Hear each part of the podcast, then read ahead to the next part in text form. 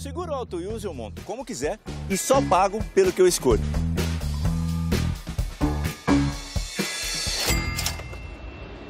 Se eu tirar o picles, eu pago menos, né? Não. Oi, eu moro logo ali, eu preciso pagar tudo? Precisa. Rápido, do meu jeito. Só na Use mesmo. Ouse viver tipo você. Baixe o aplicativo e contrate. Use seguro tipo você.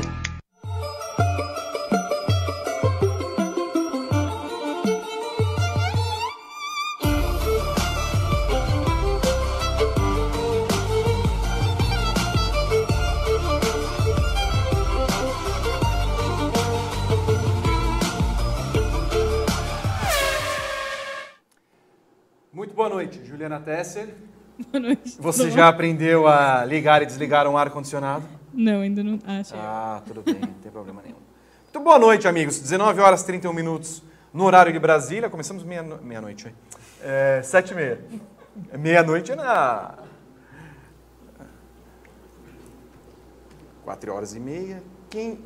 Que horário nós temos quatro horas e meia de fuso, Gabriel? Ah, o Bahrein. Bahrein, quatro horas e meia? É. Não sabia. Muito boa tarde. Nem o gato. Boa- bom dia, boa noite para você que nos acompanha de qualquer lugar do mundo. O helicóptero acaba de adentrar aqui o nosso programa, né, do, do comandante Hamilton Rodrigues. Ah, muito obrigado para você que acompanha a edição 159 do Paddock GP ao vivo. Nota-se que temos aqui Felipe Noronha, Juliana Tesser, Vinícius Piva e Gabriel Curti, além de mim, obrigado. Você manda os seus comentários, os seus palpites, suas sugestões, sempre seus elogios, ainda mais num dia especial como hoje, 14 de maio, né, em que eu completo 29 anos. E eu quero o seu dinheiro para ficar feliz, que eu cheguei muito feliz aqui, muito feliz mesmo. E eu quero o seu dinheiro através do Super Chat para que eu possa comprar pizza, bolo e cerveja para esses famintos, famigerados e, e- e- e merecedores de todo o elogio. Afinal, trabalharam bem no final de semana, vão trabalhar ainda mais nesse final de semana. Final de semana que tem.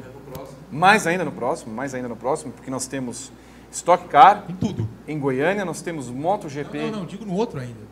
Aí tem tudo mesmo. Não, aí tem tudo mesmo. Tá, tá difícil, Até né? Fórmula E. A Por que Fórmula não E- uma folga de aniversário, pelo menos? a, a elogiável, Elogiável. a elogiável Fórmula E marcou no final de semana da Indy 500 da Fórmula 1 uma corrida. Isso. A MotoGP não. A MotoGP sabe respeitar as datas, tem corrida nesse final de semana na Catalunha? Não, na França. Na França. Na França. Gabriel, que há, há anos trabalha de final de semana, né? Vai, vai completar uma maratona. Temos Poliday no final de semana agora e depois as 500 milhas. E temos truck. Temos truck na semana que vem, né? Já primeiro. Não é na... Não. Ah, então na outra semana. É um e dois. Tudo bem, não tem problema. Enfim, é, segundo o meu roteiro aqui, na verdade nós vamos começar com a elogiável Fórmula E. Nós tivemos o EP de Mônaco, foi, foi fabuloso, foi muito bom, muito bom. Tivemos a vitória de Jean-Henrique Verne, líder agora do campeonato, e o pódio de Felipe Massa, o Pipo Massa. Sim. Todos vimos a corrida? Sim. Sim? É, eu, eu, eu vi depois, Depois. porque na hora eu tava assistindo a Fórmula 2. É, nós vamos falar da Fórmula 2 no segundo bloco aqui, que temos bastante coisa para falar. Eu quero que vocês falem a respeito dessa Fórmula 1 que agora acabou, essa pataquada de vencedor diferente. Nós temos o, o Verne como vencedor de duas corridas nesse ano. É, eu acho que foi uma corrida que, que deu um pouco mais a lógica né, do que as outras provas do campeonato. Acho que foi uma, uma corrida menos imprevisível, mas isso não, é no mau sentido. Acho que foi uma corrida assim que aconteceu o que tinha de acontecer. Né? A Teixeira estava mais rápida, o Verne era o piloto mais rápido, é, acabou vencendo ao natural a corrida. E, e acho que é simbólico ele ser o primeiro cara a vencer duas provas e a Tichita ser a primeira equipe com um piloto com duas vitórias, porque é, ele é o grande favorito ao título, na minha opinião. Eu acho que finalmente a gente tem uma liderança normalizada na Fórmula E. É porque o Fry estava meio estranho. O D'Ambrosio né? antes. É, meio Né? esquisito, que pegar mal pro campeonato. É, é, assim, nada contra eles, mas eles não são pilotos campeões mundiais, né? Campeões de Fórmula E. É, acho que o Verne, por mais que ano passado a gente tenha falado tanto que a final entre ele e o Bird era sem carisma, né? Porque realmente era uma final sem carisma. Mas o Verne tem, é mais piloto do que o D'Ambrosio e que o Franz. é, é mais interessante do que os dois, inclusive. Então acho que para a Fórmula E é, é, legal que ele tenha vencido essa prova. Eu acho que no momento ele é o piloto a ser batido mesmo e a Tichita é a equipe a ser batida. Então eu, assim, ainda que não tenha sido uma corrida, nossa, tão boa, eu acho que o resultado dela, com o Verne ganhando, foi, foi positivo para a categoria. Agora, eu só não posso deixar de lembrar que houve, né, aconteceram punições, né? Depois ah, da corrida, é. Jura? Para não perder a escrita. E que, é, que mexe, inclusive, com o Antônio Félix da Costa, né? Que, que é um dos, dos ponteiros aí do campeonato. Mas acho que o grande destaque dessa prova também foi o Massa, né? Conseguiu o primeiro pódio dele. Enfim, né? Conseguiu andar ali. Ele vinha evoluindo, era perceptível essa evolução, essa adaptação à categoria. E ele conseguiu, enfim, um pódio. Acho que numa prova, Mônaco tem, tem um simbolismo, né? É importante, embora eu acho chato pra caramba na Fórmula 1, e, mas na Fórmula E é, é menos, né? É, então acho que foi, foi bacana, inclusive, vê-lo, né? Conseguir um pódio na casa da, da, da Venturi, né? Acho que foi uma, uma conquista pessoal, né? Importante. E, e também acho que eu, finalmente o Massa, né? Conseguiu algo que estava esperando, construindo isso ao longo de, dessa primeira temporada dele. Acho que dá um ânimo, um gás a mais para essa sequência aí de esse finalzinho de temporada e principalmente para o ano que vem. Né? Juliana Tesser, depois do, da vitória do Mortara, que era o companheiro do Massa, enfim vem o primeiro pódio do brasileiro, que já tem declarado que vai ficar na Fórmula E por muitos e muitos anos. É, eu acho que era uma questão de, de tempo mesmo, né, para acontecer. Acho que ninguém discute a qualidade do, do Felipe como piloto. Era mais uma questão de pegar a mão ali, se adaptar, se acostumar com o esquema, tipo, melhorar no, pouco a pouco. E acho que aconteceu. A própria briga pelo pódio foi interessante, né? Porque ele teve que, que controlar as coisas ali. Acho que foi, foi uma corrida, um, um, primeiro pódio, tipo, mais valioso, assim, porque foi uma disputa interessante. Ele ficou sem energia, né? Sim, terminou zerado, né? Não foi? É. Não foi punido por isso, né? Não, não, não. porque não, não foi além da potência. Foi, na verdade, ele ficou zerado e aí se o carro não morrer, tá tranquilo. Aliás, é, mais uma vez falando de punições, só quero lembrar aqui nessa corrida, Felipe Noronha, na classificação, o pole position foi o Roland, que herdou uma, uma, uma punição da prova passada, ele de pole caiu para quarto. Aí subiu o grid, o Verne foi o, o, o pole position, com o Mitch Evans na segunda colocação. Mitch Evans foi punido, uhum. caiu para décimo segundo. O Roland, que perdeu quatro, passou a perder três. Gosto muito disso daí, acontece. Aí começa depois a cascata de punições depois da corrida. Da Costa, Frains, uh, quem mais? Foi, tem mais um. Abit também. É, teremos de conviver com isso, acho que por longos e longos anos, porque a Fórmula E não me parece muito disposta a, a modificar esse sistema tão, tão agradável que é punir os pilotos três horas depois da corrida. Se eu fosse comissário quem decide, eu achar agradável mesmo, porque é divertido. É ruim pra gente que tem que ficar lá três horas depois. Ah, eu sou adepto da marunada, né? Que é, ah, amigo, deu meu horário.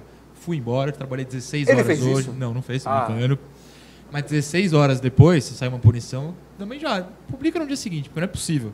Aí você recalcula ah, tudo. Isso foi feito. Não, lógico que foi feito. Foi feito. Foi feito de causa pensada. Falando, ah, gente, não dá mais. Eu tô aqui há 22 horas. Porque chegou, era, era mais ou menos 6 da tarde. Não, é, né? só que a gente tava trabalhando desde 2 da manhã, né? É, então, assim, meio já, que complicado. Já, já tinha estourado em 3 horas o plantão. Não, a gente horas tem, tem, Não, o plantão extra que às vezes a gente faz, já tinha estourado por é. 3, 4 horas. Aí não deu, né? Aí, isso é, é, é, meio patético. Assim, que, por que, que o Félix foi punido mesmo? Porque a pontuação dele foi. É, parece que é existência. Ah, então tudo bem. Porque eu discordo, ele, a existência não, a, dele é bem legal. Na verdade, assim, para ser mais é, didático, é a, a Fórmula E tem mais uma espécie de excesso de velocidade que é transformado em excesso de potência. Ah, que foi o mesmo motivo é. que o, o pode... Evans foi punido no, exato, no treino de classificação. Você não pode passar 250 kW. Isso, é. Só que são três vezes, por exemplo, o Evans foi porque foi a terceira vez, você é. toma uma advertência, a terceira advertência vira punição. Ah, ah, cansei só de, de, falar. É muito... Até perdi o fio da merda, o que a gente tá falando? Fórmula E. Não, isso eu sei. Ah. Qual ponto do, específico? O Félix da Costa. Ah, do... é. Porque essa punição ah, acabou influenciando no campeonato. Porque a, a, gente tem o Verne com 87, aí o Lotter com 86, com 81. O, o Lotter ele é com 86? Isso. O Lotter não venceu no ano. Exato, não, não, exato. Então nesse quesito é interessante. O Félix estará com mais pontos, ele perdeu bastante por causa disso, porque está com Oi. 70 junto com, com o de graça. É, não que eles estejam fora da briga, mas isso é um quesito interessante da Fórmula E. Mas você já vê que no final, o Félix pode reclamar desse dia. Uma punição, você fica, pô, mas achei é interessantíssima a desculpa da BMW, né, pra, pra falha, né, pro, pro excesso de velocidade, que Foi? foi um toque, que aí ele bateu a mão involuntariamente, mu- mudou o modo de potência no volante involuntariamente, aí mu- mudou.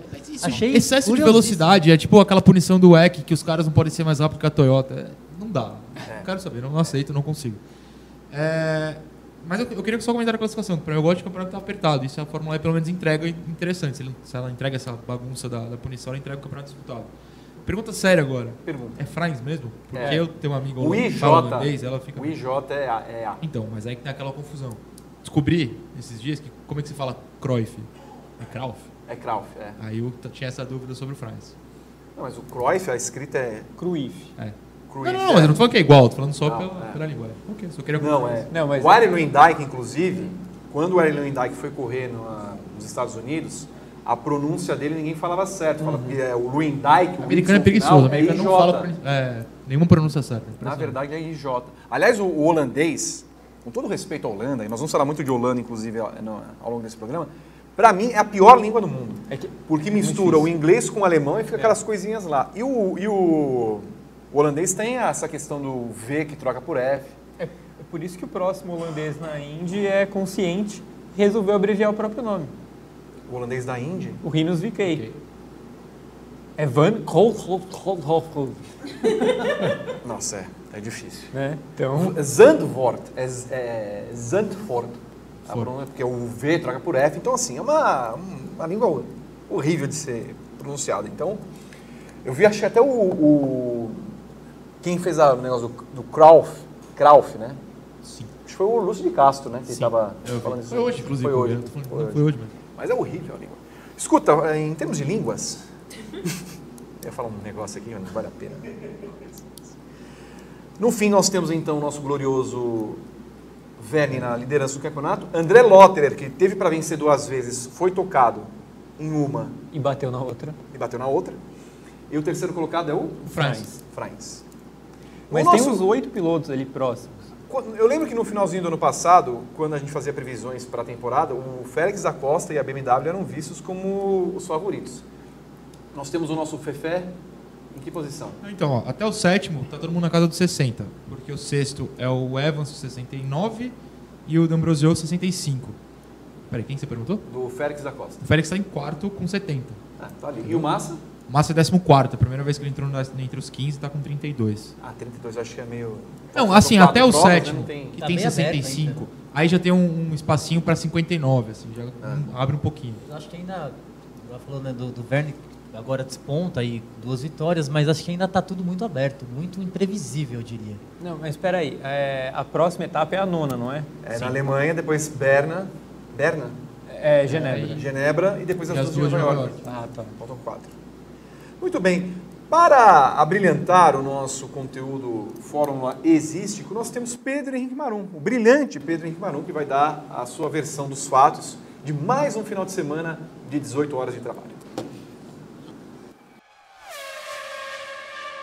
Boa noite, amigos do Paddock GP. Pedro Henrique Marum aqui para falar de Fórmula E, o EP de Mônaco que aconteceu no último sábado e acabou com o rodízio de vencedores da temporada 2018-2019. O Jean-Henrique Verne, que tinha vencido lá em Sanya, na China, venceu também em Mônaco. Ele foi muito mal em Paris, corrida de casa, e foi muito bem em Mônaco. O pole position foi o Oliver Rowland, que tinha uma punição que ele carregava por uma batida em Paris. Então o Rowland largou em terceiro.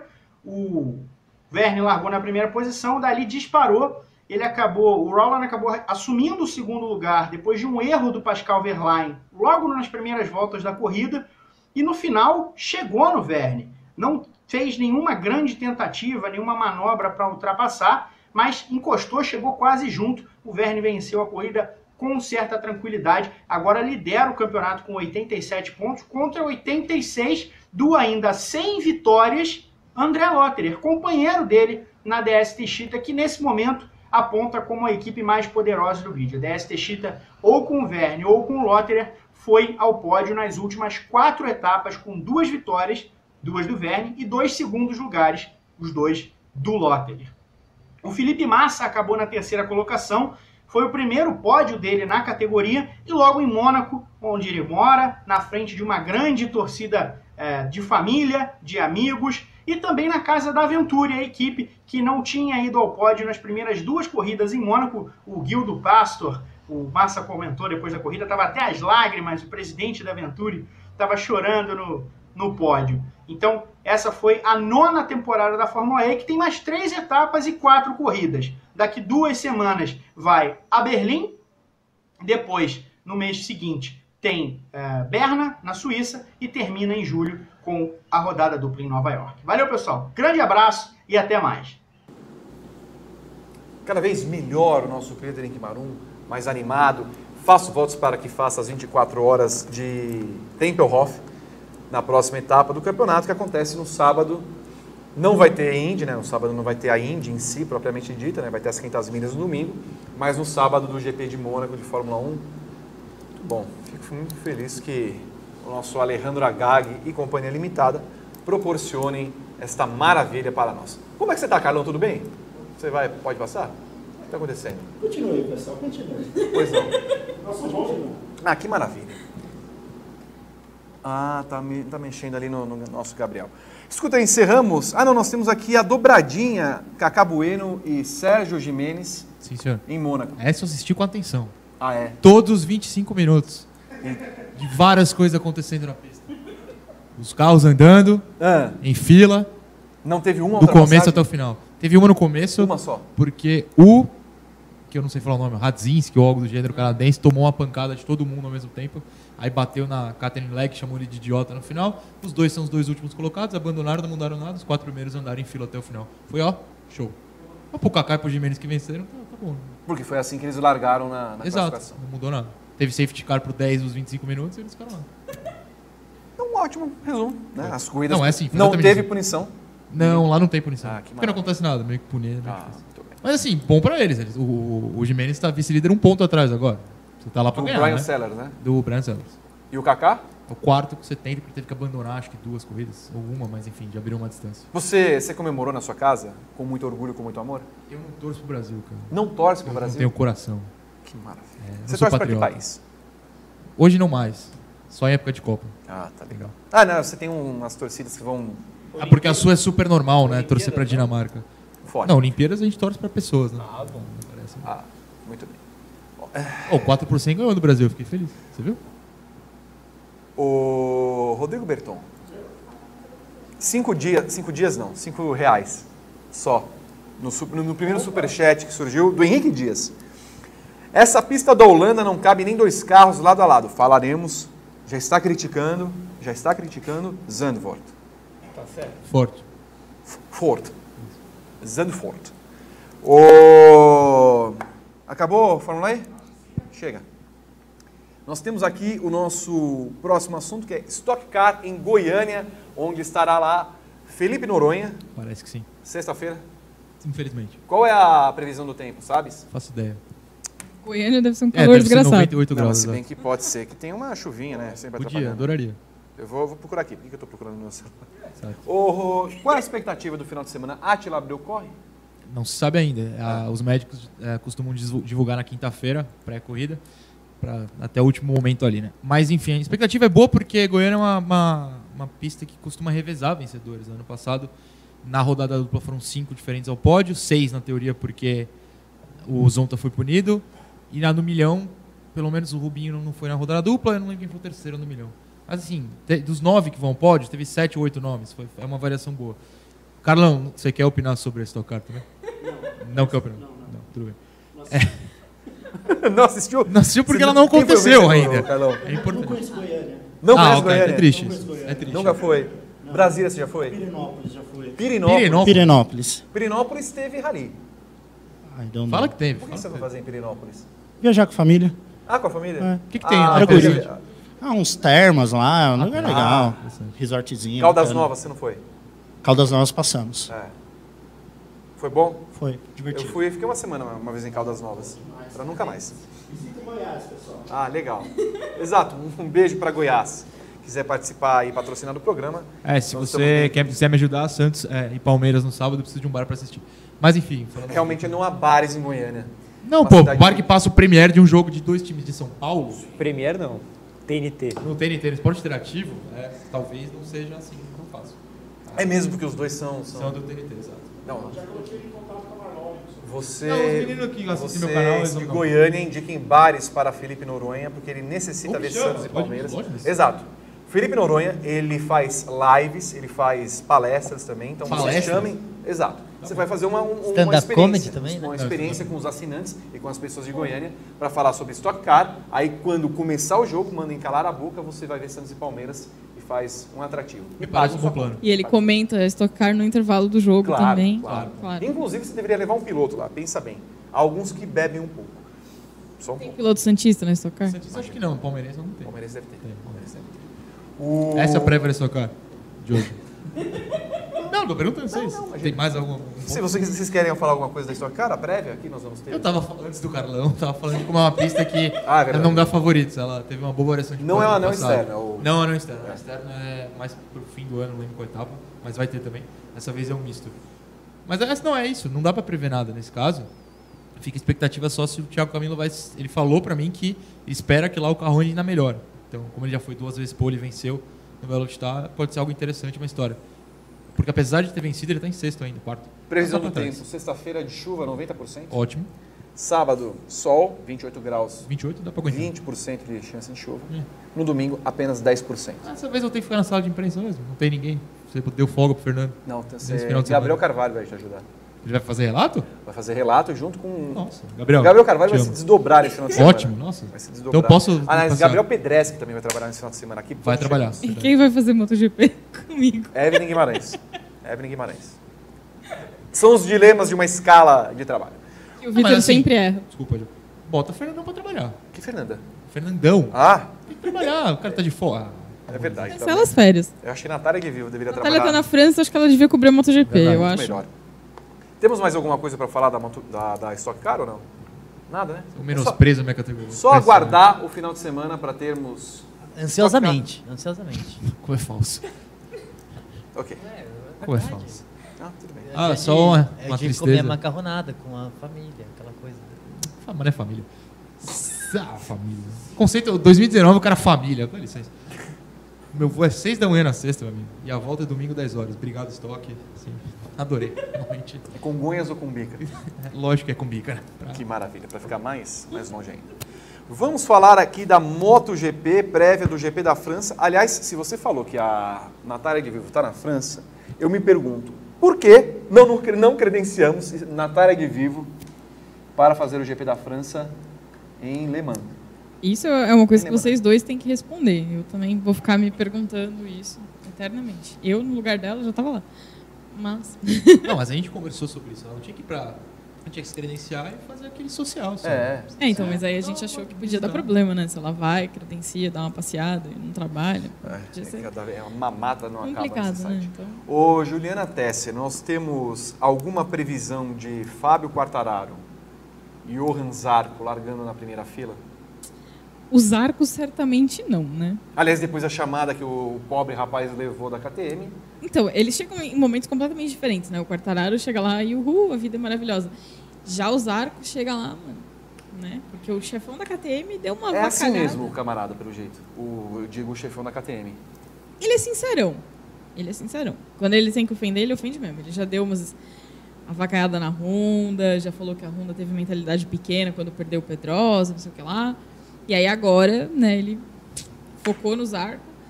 E aí falou que não tá à altura da moto, que ele precisa aprender que a KTM não é a Yamaha, que, né, ele reclamou inclusive das pessoas que cercam os arcos. Então, a situação dele não tá boa, mas, né, verdade seja dita, ele também não tá no nível do Paul Espargaró, que segue sendo o melhor piloto da equipe.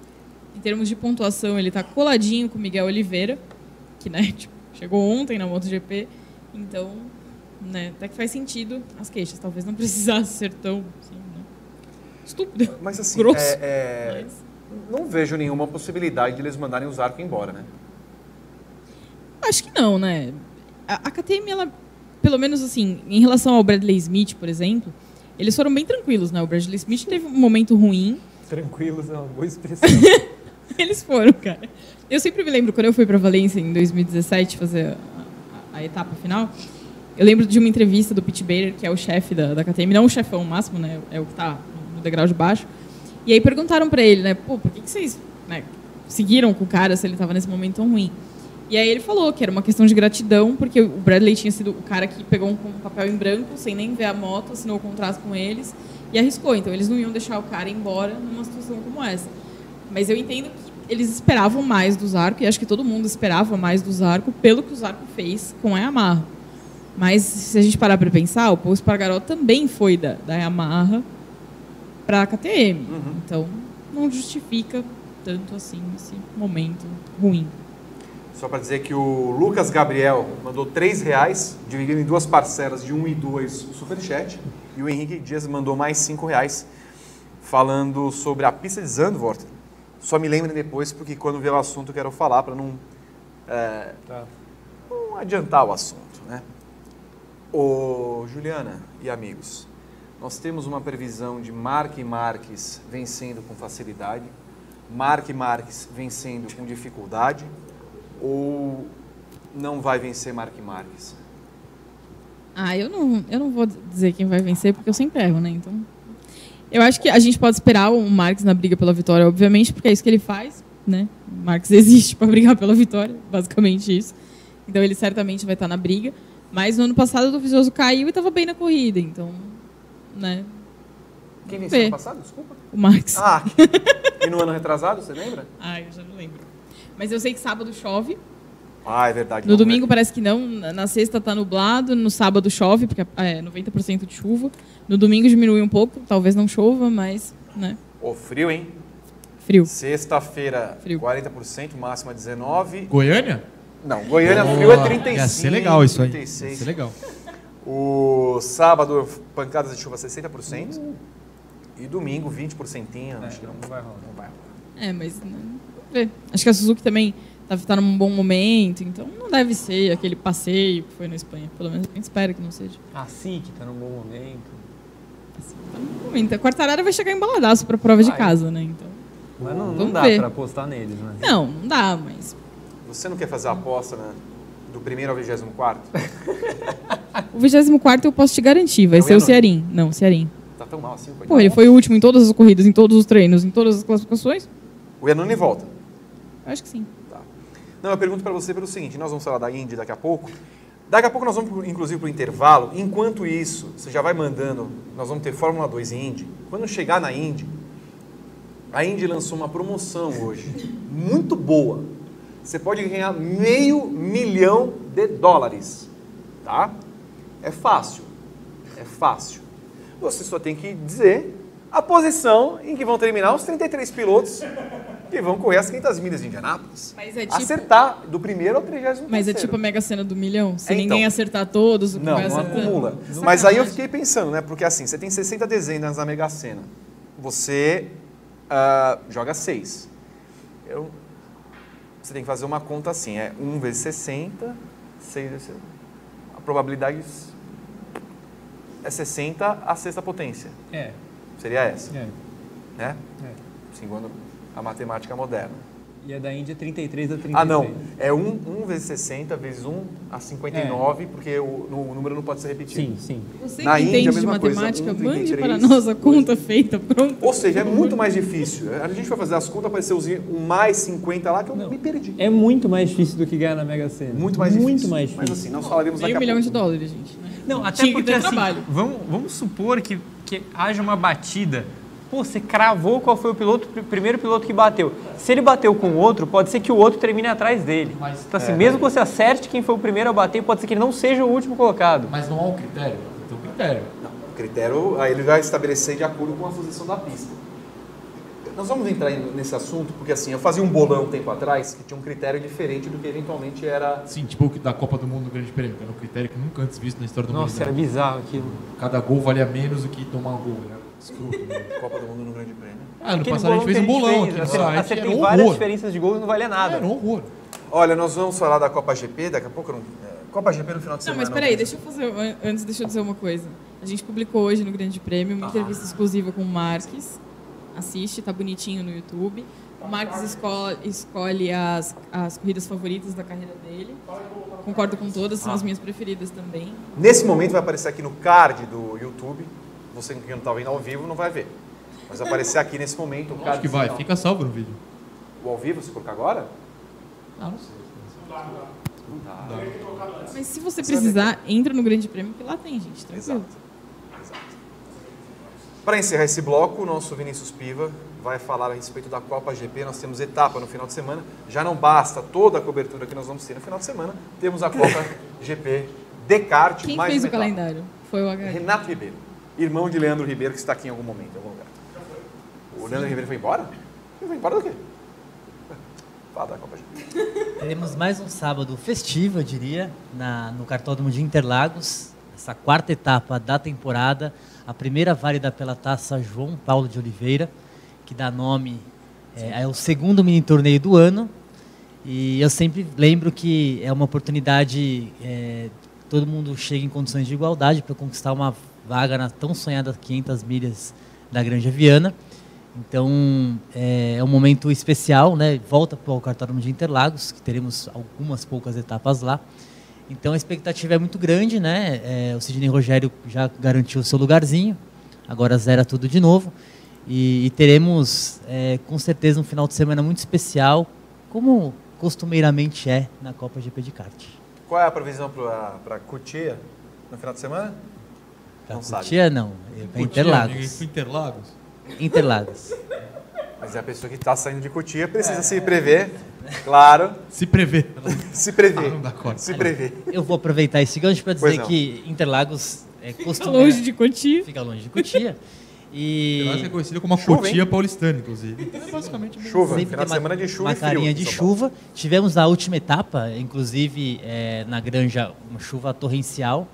É, a etapa foi, foi bem interessante, inclusive por conta disso.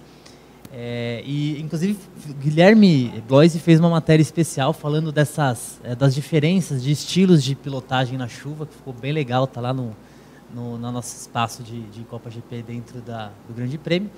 Então, olha, se chover de novo, como choveu em Cotia, acho que vai teremos mais uma grande etapa com certeza.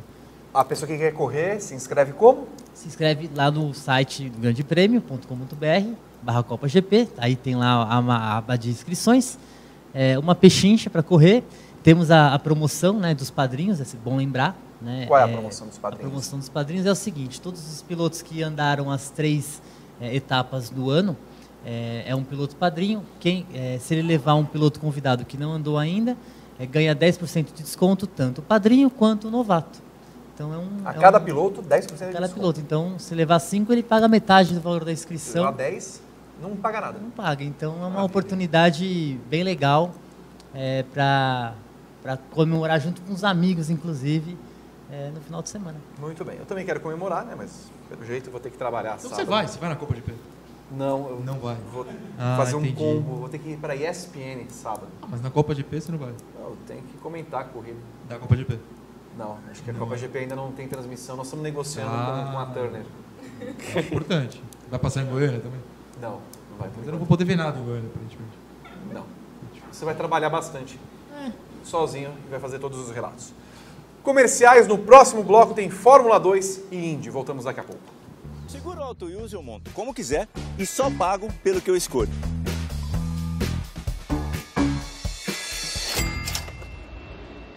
Eu tirar o picles, eu pago menos, né? Não. Oi, eu moro logo ali, eu preciso pagar tudo? Precisa. Rápido e do meu jeito. Só na Use mesmo. Ouse viver tipo você. Baixe o aplicativo e contrate. Use Seguro tipo você. Fala pessoal do Paddock GP, pessoal da bancada, pessoal que tá vendo em casa. Vitor Faz aqui para falar sobre o final de semana da Fórmula 2. Um final de semana que teve vitórias do Nicolas Latifi na corrida 1 e do Nick De Vries na corrida 2 em Barcelona. O Latifi, ele tá cada vez mais líder do campeonato, cada vez mais podendo ser apontado como um favorito. Ele abriu larga vantagem já no campeonato, apesar de ainda ter candidatos fortes, mas que não são tão consistentes. Falando em consistência, a gente não pode deixar de falar do Sérgio Sete Câmara, que teve um final de semana tremendamente ruim em Barcelona. Ele foi para a corrida de Barcelona certamente sonhando com pódios e vitórias, mas teve duas corridas terríveis. Ele não conseguiu pontuar em nenhuma das duas, foi punido nas duas. Uh, na primeira por excesso de velocidade no pit lane, na segunda por sair da pista e retornar de forma considerada perigosa pela direção de prova. E, enfim, na primeira ele foi ele abandonou e na segunda ele foi tipo 17. Enquanto isso, o Nicolas Latifi pontuando super bem, enfim, outros pilotos que são rivais pelo título conseguindo ir para o pódio com certa frequência.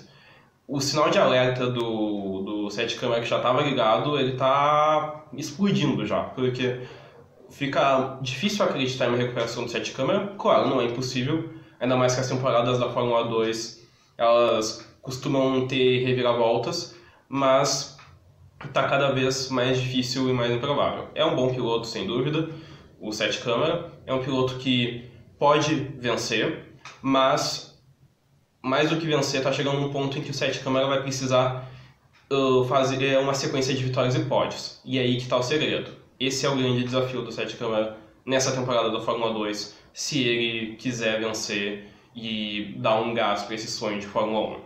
Tá certo, gente? Bom programa para vocês e até a próxima. Tchau. Tchau, Vitor Fazio e sua toquinha. É miserável. Eu estou olhando aqui o retorno. Não é uma toquinha que foi comprada em solo alemão, pelo jeito. De volta com o Paddock GP, que fala a respeito da Fórmula 2 e como o Vitor Fazio falou, o sinal de alerta explodindo para Sérgio Sete Câmara. Não pontuou no final de semana, enquanto o Nicolas Latifi, cotado para substituir Robert Kubica na, na Williams, ganha uma corrida e é líder do campeonato. É, não podemos dizer que foi azar essa primeira corrida. O resultado da primeira corrida, Sérgio Sete Câmara largou na sexta colocação, caiu para 14, teve uma punição é, por excesso de velocidade nos boxes, atropelou um cone, saúde, é, e voltou para os boxes, ficou parado nos boxes durante nove voltas e depois retornou. Aí, como o resultado da primeira corrida influi no grid da segunda, e aí também vai muito da Espanha, né? Porque a Espanha conseguiu produzir uma corrida horrível na segunda etapa do domingo. E aí o Sete Câmara não conseguiu ir além de um 17º lugar. Queria que vocês analisassem então as corridas do final de semana da Fórmula 2 e o desempenho que começa a preocupar o piloto brasileiro, já que ele mais uma vez fica sem pontos. É, eu gosto muito da Fórmula 2, acho que os carros são bem parecidos com os carros de Fórmula 1 e o grid geralmente tem pilotos de, de nível legal, assim. Então as corridas costumam ser boas. Essa corrida 2 na Espanha eu achei bem ruim. É, diferente do que a gente viu, por exemplo, no Azerbaijão, as duas corridas. A primeira corrida na Espanha foi uma corrida bem legal, assim, muito por causa da batida do Bocolati no, no Guioto, né? Porque na, na primeira corrida o Guioto largou na frente, mas ficou parado no, no grid, que nem o Sérgio Sete Câmara, e aí ele caiu para sétimo. E aí quando ele estava tentando se recuperar, o Bocolati deu nele, né? Tanto que tomou depois o, o drive-thru, se não me engano. Não lembro, acho que foi drive-thru. É, e aí o Guioto ficou, parecia que tinha quebrado a suspensão, enfim, caiu para último, voltou 25 segundos atrás do último colocado, mesmo com safety car, ele voltou 25 segundos atrás. É, e ele conseguiu terminar em quarto.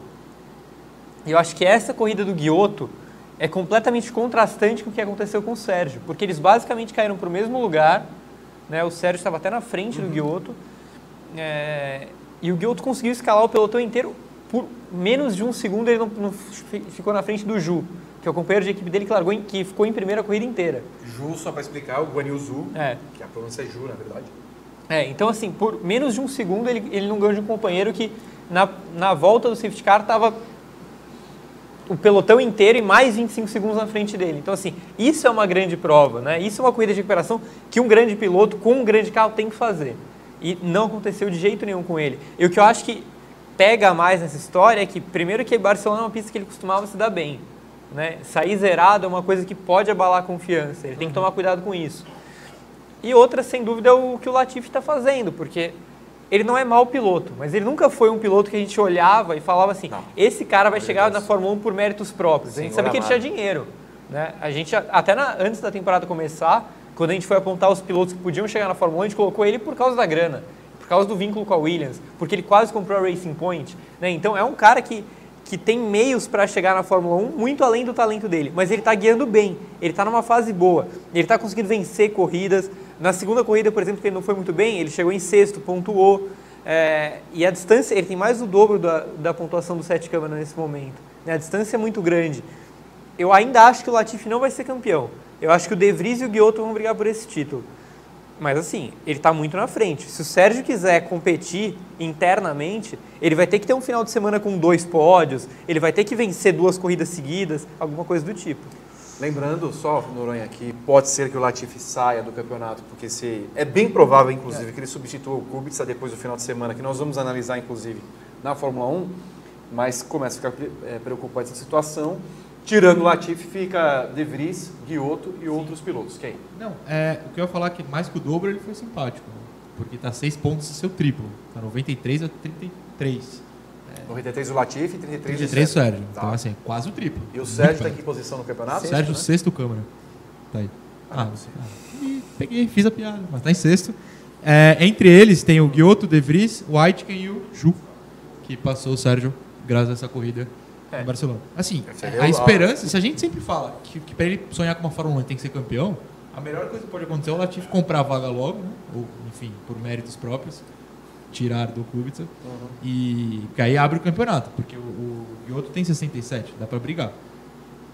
Tirando isso é impossível. O problema é que o Guioto já teve duas corridas que bateram nele, né? E, quer dizer, uma que bateram nele e outra que ele bateu com o próprio Sete Câmara. Então, assim, se for olhar por desempenho, por classificação... Estritamente pelo ponto, tá? Estritamente. Eu costumo dizer assim, né? Tenho em mente que tem fases, pilotos têm fases. A do, do Sérgio não é das melhores. Ele teve alguns problemas que, que né, é, foram além da- das condições dele. Mas esse final de semana para ele não foi nada bom e, e eu acho que acho que começa a sentir. Ele é um cara assim bem equilibrado, mas que em dado momento, quando a coisa não acontece, não acontece, não acontece, acho que acaba pesando esse final de semana para mim ficou ficou essa sensação de que ele sentiu um pouco. É, agora, essa maré de azar tende a passar também, não só azar, mas mesmo a, a- essa parte mais equilibrar, o emocional, porque também é muito emocional, é, tende a passar. Eu acho que ele ainda é, consegue é, vislumbrar um- uma situação melhor, por mais difícil que, que esteja ficando a cada corrida que passa. Ah, muito obrigado. Eu estava recebendo uma mensagem aqui de uma pessoa que mandou o superchat. Então tá, eu fico um pouquinho confuso. Que a pessoa mandou no meu celular o superchat. Certo. Exato. Se você quiser mandar também na minha conta corrente, eu posso passar aqui os dados. Fico muito mais feliz, ainda mais quando a gente completa 29 anos. Inclusive, se você não mandou o seu super quieto, se você não mandou o seu super chat ainda, mande, porque eu preciso comprar. Já falei, pizza. Você gosta de pizza do quê? Eu- tudo. Quer- Menos atum. Ué, você não gosta de queijo? Quatro queijos também não. Mussarela eu como. 15, 5 queijos você come, então? Não, não, não. Ah, eu, eu gosto de marguerita. Marguerita. É. Juliana? Eu tô contra o Gai, eu como queijo de todos. Tranquilo. Noronha? Só não como frango. Frango? Não, frango. Mas você não come frango na pizza ou não come Não, frango. Ah, mesmo? Se a pizza tiver frango, não como. Bom saber. Então vai ser frango com cinco queijos. É, Tal como seus 29 anos, verdadeiros. posso... Pois não. é, Só, Mas é claro. Eu não sei se a gente vai falar mais de Fórmula 2. Vamos falar mais um pouquinho. Eu queria colocar mais um tema na roda. Coloque o tema na roda. Mick Schumacher. Mal. Mal? Ele tá três pontos na frente do, do Gelael, que é o companheiro de equipe dele. Mas o Guilael é uma potência indonésia. É, eu, eu acho que a, a gente está falando bastante do Sete Câmara porque é brasileiro e coisa e tal. A temporada do Mick Schumacher é catastrófica. E a equipe não é ruim. Não, é a prema. É. Não é que não é ruim, era para uma equipe para ele ser campeão. Né? O, o, o Gelael tá lá porque é o piloto com mais dinheiro do grid. Então ele tem condição de comprar o melhor cockpit. É, é a equipe que o, que o Stroll comprou desde, desde a Sim, base da base, passando, né? Então, é, o Leclerc foi campeão por ela. é, então, olha, o, o Mick Schumacher nesse momento está disputando três pontos na frente do Gelael, que é um dos três piores pilotos do grid, com toda certeza. Então, assim, se, se ele não mudar drasticamente, eu não vejo nem meios de você subir ele para a Fórmula 1 desse jeito. Mas ele ele, está falou ele que tá o muito destino cru. dele é a Fórmula 1. Pois é, mas, ele está a muito A cru. gente debateu aqui outro dia, né? O Schumacher ele não precisa fazer muita coisa. Não, eu concordo. Porque ele tem no, o- no- o RG, no caso, é só ele derrubar no lugar certo. Que Não, eu, certo eu acho ele. também, só que assim, é, é até. é, arriscado, eu não sei nem a palavra certa a dizer, é, é inconsequente você colocar um piloto que nesse momento tem 14 pontos na Fórmula 2 num carro de Fórmula 1. Ele não tem, nesse momento ele não tem preparo para estar na Fórmula 1. E se tivesse ele com o carro do Giovinazzi, que foi mal pra caramba, não só o Giovinazzi, a Alfa Romeo foi muito mal. Foi no horrível. Ele andaria no ritmo da Williams. Ah, com certeza. Nesse momento, sim. Eu acho que ele ainda tem potencial para fazer melhor do que isso. Né? Acho que ele ainda pode ser um, um piloto de nível de Fórmula 1. Hoje ele não é. Ele não é e essa temporada está mostrando isso. E só para completar o assunto Fórmula 2, é, nesse final de semana nós tivemos o Dazon fazendo a, é, a transmissão da Indy é, através da sua plataforma de streaming. O Dazone negocia os direitos de transmissão da Fórmula 2, não sei se ainda para essa temporada, mas certamente para 2020. Fórmula 3 também? Fórmula 2, Fórmula 3, Superbike Superbike tá sem transmissão por aqui, né? e Fórmula Fórmula- E é, são Fórmula os 3 campeonatos também. que o Dazone negocia. Você sabe de- desses assuntos, essas novidades, através da newsletter do Grande Prêmio. Toda segunda, toda quinta você recebe no seu e-mail eh, novidades do automobilismo, eh, comentários, tudo que acontece de melhor também no Grande Prêmio, no Grande Premium e nas plataformas eh, do Grande Prêmio. Então assine em bit.ly barra newsletter underline GP ou se não, grandepremio.com.br barra newsletter traço GP. Lá você faz a sua inscrição e recebe grátis o seu e-mail e aqui não, aqui você paga para mim, para que esse programa vá em frente. Temos muitos superchats, mas acho pouco. Ganhar cinco reais, achei meio pouco. O Diego Ximenes manda cinco reais. Qual foi a mensagem dele, afinal, o Rodrigo Berton? Está aí em cima. Ah. Vocês acham que o Raikkonen tinha uma performance... Não, daqui a pouco a gente fala de Fórmula 1. Depois vocês mandam um superchat falando de Fórmula 1. Você me lembra. Tem que salvar aí o Raikkonen, Zandvoort. Raikkonen, Zandvoort, tem muita, muita coisa. O Lucas Gabriel mandou mais um real. Nós vamos enchendo Já aqui. são quatro dele? São, são quatro ou três do Lucas Gabriel? Eu sei que assim. Um, é, são três. Um Muita su- generosidade, hein? Muita, muita. Três reais. Com 4,30 a gente vai embora. É. Um dos superchats é o salve para os perfis da depressão que estão nos acompanhando nesse, nesse programa. Quem? Eu? Ah, vamos lá, sim. Huckenberg da depressão, Noronha da depressão, Esse tá bombando. Massa da depressão, é, Mundo F1 da depressão. Muro? Muro da depressão? Que não é, Eu- eu- eu- não é eu- o Giovinazzi, é só Giovinazzi, que já é deprimido Já é por deprimido. conta própria. Meu senhor, então assim, vocês que fazem parte do clã depressivo. da- Arranja em terapia, faz muito bem. Não, Exato. Assim, um clã tá Olha, e com esse dinheiro todo dá pra fazer um- uma terapiazinha, uma sessãozinha. Grupal, Assim, né? Grupo, é isso. Grupal. terapia. O... Você quer anunciar o seu. O Felipe Noronha, pra vocês que não sabem, tem um canal que ele veio de Santos. Quer que eu anuncie meu canal aqui? Pode anunciar, a gente faz questão. Um cross entre as Ok. plataformas. Se o senhor gosta de futebol, aparentemente é outro esporte que eu acabo falando. Espero o fim do paddock. Agora Yeah. tá Muitas trocas de câmera. E aí digita eu vim de Santos. Provavelmente você vai achar o Charlie Brown Jr. primeiro. Mas se aparecer minha cara, é o meu canal. Muito bem. Que fala de futebol, táticas e afins. Você fará live, portanto, lá. Não, De Goiânia? difícil, porque Não. live precisa de Wi-Fi, né? Não dá pra confiar. Faz um um bar, vídeo. né? Só faz um Não, bar. faz um vídeo. Bar, ué. Vivo não precisa. A gente dá um jeito. Ah, chega, né, Fórmula 2? Basta, né? O... Só os comentários finais, né? Porque senão. Sim. Rick Domingues fala que o Sete Câmara está com cheirinho de Fórmula Indy 2020. É, Eu acho que é, pelo menos falando com ele, ele, ele quer mais a Fórmula E do que a Indy. A Indy não, ele não coloca nem como opção hoje. Ele diz que pode pensar no futuro, se nada É. dá certo. Mas a primeira, a primeira opção dele, se não subir no ano que vem, é mais uma temporada de Fórmula 2. Porque o 7 ainda tem 20 anos. O Alexandre de Aguiar, que está em Joinville, Santa Catarina, rapidamente. Para o Latifi, no caso, líder da Fórmula 2, substituir o Kubica seria um castigo para ele, não uma promoção? Com certeza. Vai perder o título. Eu acho que não. Não? Não. Não, porque eu acho que o, o Latifi é um piloto que não, não vai chegar na Fórmula 1 em uma condição excelente, assim. Ele vai ter que... Ele é um cara que vai ter que se dar como satisfeito pelo, pelo que tiver. Então, assim, ele vai ficar na Williams o tempo que, que o dinheiro dele der. Uma hora, se o carro ficar melhorzinho, melhorou, assim. Mas se não der também, não deu, entendeu? É o cara com, com dinheiro mais dinheiro do que talento. Então eu acho que para ele não vai ter muita diferença ser campeão da Fórmula 2. Alguém olha pro Stroll e fala: caramba, esse cara é um baita campeão de Fórmula 3. A família Latifi, ela é... faz o quê? A gente olhou aqui uma vez. Ah, não. Esse que... O que, que ela faz? Latifúndios. Ah, tá.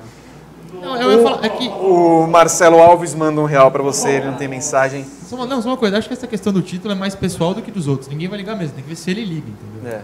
Não sei se E o- ele liga. E o que me incomoda um pouco no Latifi é que ele tem o nariz meio torto, assim. Ah, O então- Kubica tem um né, nariz nariz. Será que ele não se importa? Não, tem um lugar, não. Será que não tem um lugar melhor pra ele gastar dinheiro do que na Williams? É que é difícil, mesmo a gente falando que a Fórmula 1 é um lugar de muitos pilotos pagantes, a gente não tem tantas equipes que abrem o- as pernas desse jeito. Mas no momento respeito. atual, não precisa exagerar, né? Poxa, tá picando dinheiro assim? É, mas vai pra onde? Pra Sei lá, fica A em Haas Falando casa. de Fórmula 1, não. Perdeu o patrocinador, vai perder o patrocinador. Fórmula 1 pode não. Fórmula 1 não. Não é nesse momento Fórmula 1. Nós vamos falar de Fórmula 1 daqui a pouco. Porque nesse momento, quem vem. Eu vou começar com ele. Ah, é melhor. É um momento que vocês, tenho certeza, esperavam. É um momento dos programas. Quem ouviu o jogo domingo? Tava lá, tava no meu lado. Vem aí Gabriel Carvalho para falar do que foi o GP de Indianápolis da Indy. É, se espante com um comentário fabuloso e com outras coisas mais. Fala pessoal do Paddock, tudo bom com vocês? Aqui quem fala é o Gabriel e hoje para falar um pouco aqui sobre a Indy, que teve uma corrida espetacular neste final de semana e mais especificamente para falar de Simon Pagenaud. Afinal, Pagenaud está de volta? Bem, eu acho que não, particularmente. É, a Penske, na verdade, o final de semana inteiro teve muitas dificuldades de ritmo. É, os carros da Ganassi claramente eram superiores. Então, o único piloto nos treinos que teve um desempenho é, bom foi o Will Power, que ele liderou uma sessão, levou o, o carro até o Fast Six. E o Pagenot é, foi competente é, de deixar o carro no top 10 e aí quando a chuva apareceu ele cresceu, é, virou o piloto que a gente lembra do, do título de 2016 e venceu a corrida. É, eu acho que ele precisa provar um pouco mais para ter essa garantia de que ele realmente está de volta, de que ele está em forma novamente. É, mas, é- mas um ponto positivo é que é, ainda não está tarde para brigar pelo título. É, ele está oito pontos aí atrás do Alexander Rossi. É, temos aí provas decisivas né, para o desenvolvimento do campeonato. A gente tem as 500 milhas, tem as duas corridas também de Detroit. E dependendo do resultado dele nessas provas, se ele, por exemplo, conseguir um top 5 nessas três corridas, na verdade, é, três top 5 na, nas três corridas, eu acredito que o Paginot tem sim grandes chances de brigar é, por esse título. Mas por enquanto eu acho que só foi um, um lampejo aí, nada que signifique o retorno do, da forma do piloto francês. É isso aí, galera do Paddock. Muito obrigado novamente pela oportunidade. É sempre um prazer ter a presença desse nosso D'Artagnan de Campinas. Viu o jogo do Santos domingo comigo, deu sorte. Vocês Boa pro pessoa. Pacaembu? Pacaembu, Pacaembu, estava lá. Veio de Campinas assistiu a partida. O Edson Asfor aqui está em, em Waterloo, Canadá, Opa. manda 5 dólares canadenses para nós. Já três sei, A gente pizzas. já tinha recebido dólares canadenses. 15 conto? Olha lá, paga Pouco. uma pizza. Pouco, quer dizer, De 10 depois do exato, jogo. um brotinho. É. Perigoso. Olha, vamos falar da Indy. Eu só quero começar. é, O GP de Indianápolis, com a vitória do Pagenot, o Gabriel Curti. Primeiro de tudo, mata metade dos planos do Hélio Castro Neves, que é, sabemos bem, não é uma opinião, é uma informação. é, queria usar essas duas provas desse ano para tentar voltar à Indy em tempo integral. Ele quer voltar. Acabou de fazer 43 anos, o Hélio. Uh, o Hélio não foi bem na corrida, né? Rodou. Calma, se su- sossega a pepeca. O, o Hélio não foi bem no final de semana. 37,90? Não. Não, vou... não, peraí. Superchat? 37,90. Agora paga a pizza. Palmas para. Fechado. Paulo Barbosa, onde quer que você esteja. Obrigado. Que homem fabuloso tu és. Paulo Barbosa. Mas ele falou alguma coisa? Ah, nada, Parar nada. o não programa falar pra nada. Ele é falar. espetacular. Eu tô com assim- calor aqui. O... Eu me perdi no programa. O- A O vitória Hélio, que o Hélio. Hélio. O Hélio é, acabou não indo bem. E aí o que acontece? A gente falava nos- no- nas semanas anteriores que dois pilotos da Penske estavam ali na corda bamba, o Will Power e o Pagenot, que não vinha fazendo absolutamente nada. Aí vem a chuva e o Pagenot ganha do jeito que ganhou. Pois é, é, foi uma das melhores exibições da temporada de um piloto. É, eu ainda fico com a corrida do New Garden no Alabama, mas assim, Uhum. Pagenot em Indianápolis foi elite, assim, ele foi muito bem. É, acho que enquanto a pista estava seca, ele já estava andando bem, porque se a gente olhar o desempenho dos outros carros da Penske, Tava todo mundo para trás. Tanto que a entrevista depois da corrida, o Paginot falou que estava até assustado que o carro estava tão bom. Porque ele olhava para os companheiros que estavam mal, né, estavam sem ritmo, e ele até achava que os competidores, com- os adversários diretos dele estavam poupando gasolina. né, e na verdade não estavam. O carro dele que realmente a Penske acertou de algum jeito ali que ela não conseguiu acertar os outros. Não, é assim, vamos ser sinceros. O Pagenot, eu já tinha visto umas provas que ele estava pedindo chuva, mas eu não sabia que ele era tão bom piloto assim. Pois é. Em chuva. Pois é. É, A gente acha que, na verdade, o cara tá falando da boca para fora. Tipo, eu tô tão mal no seco que eu preciso que alguma coisa aconteça e todo mundo bata. É, era isso que dava para entender. Mas, na verdade, não. É, o Paginot realmente tem uma, mostrou uma habilidade grande de buscar o trilho, de buscar o melhor caminho. né? Ele até falou depois que ele se inspirou no Ayrton Senna. né? Que ele assiste muita corrida do Senna, na chuva principalmente, é, e que ele busca a inspiração e o jeito que o Senna guiava na chuva. E assim, é, guardadas as proporções, foi, foi mais ou menos assim. Os outros pareciam os adversários do Senna mesmo, andando no limite, assim, para não perder o carro. Pô, o que ele fez com o Dixon nas últimas voltas, cara, é o Dixon. né? O jeito que ele atropelou, é, eu tava com o relato feito. Eu tava com o abre completamente pronto, e aí faltando duas voltas, o Pagenot jantou o Dixon. né? Como, assim, como se fosse qualquer adversário, um novato, enfim. E, e venceu a prova, por sorte não foi na última volta, porque senão ia me dar um trabalho desgraçado. Foi com duas voltas, deu para arrumar o parágrafo. Ah, mas já dava para perceber que ele ia passar. É, mas pô, é o Dixon, sabe? Se você fazer um treino comigo na Moto 3, você vai perder esse Ah, eu tenho oval. Eu tenho oval. Porque assim, pra quem passou pela emoção do e-trophy, que você não sabe até o final o que vai acontecer, vocês estão reclamando de barriga cheia, minha opinião. Minha opinião. Eu tenho a sensação também Não. que é, é, os pilotos assistem aqui o Paddock GP Ah, e é? depois é, dão uma resposta na pista, né? Porque nós criticamos aqui é, Mas duramente certamente não o foi só a Paginot. gente. É, o Pagenot tava na, na biqueira.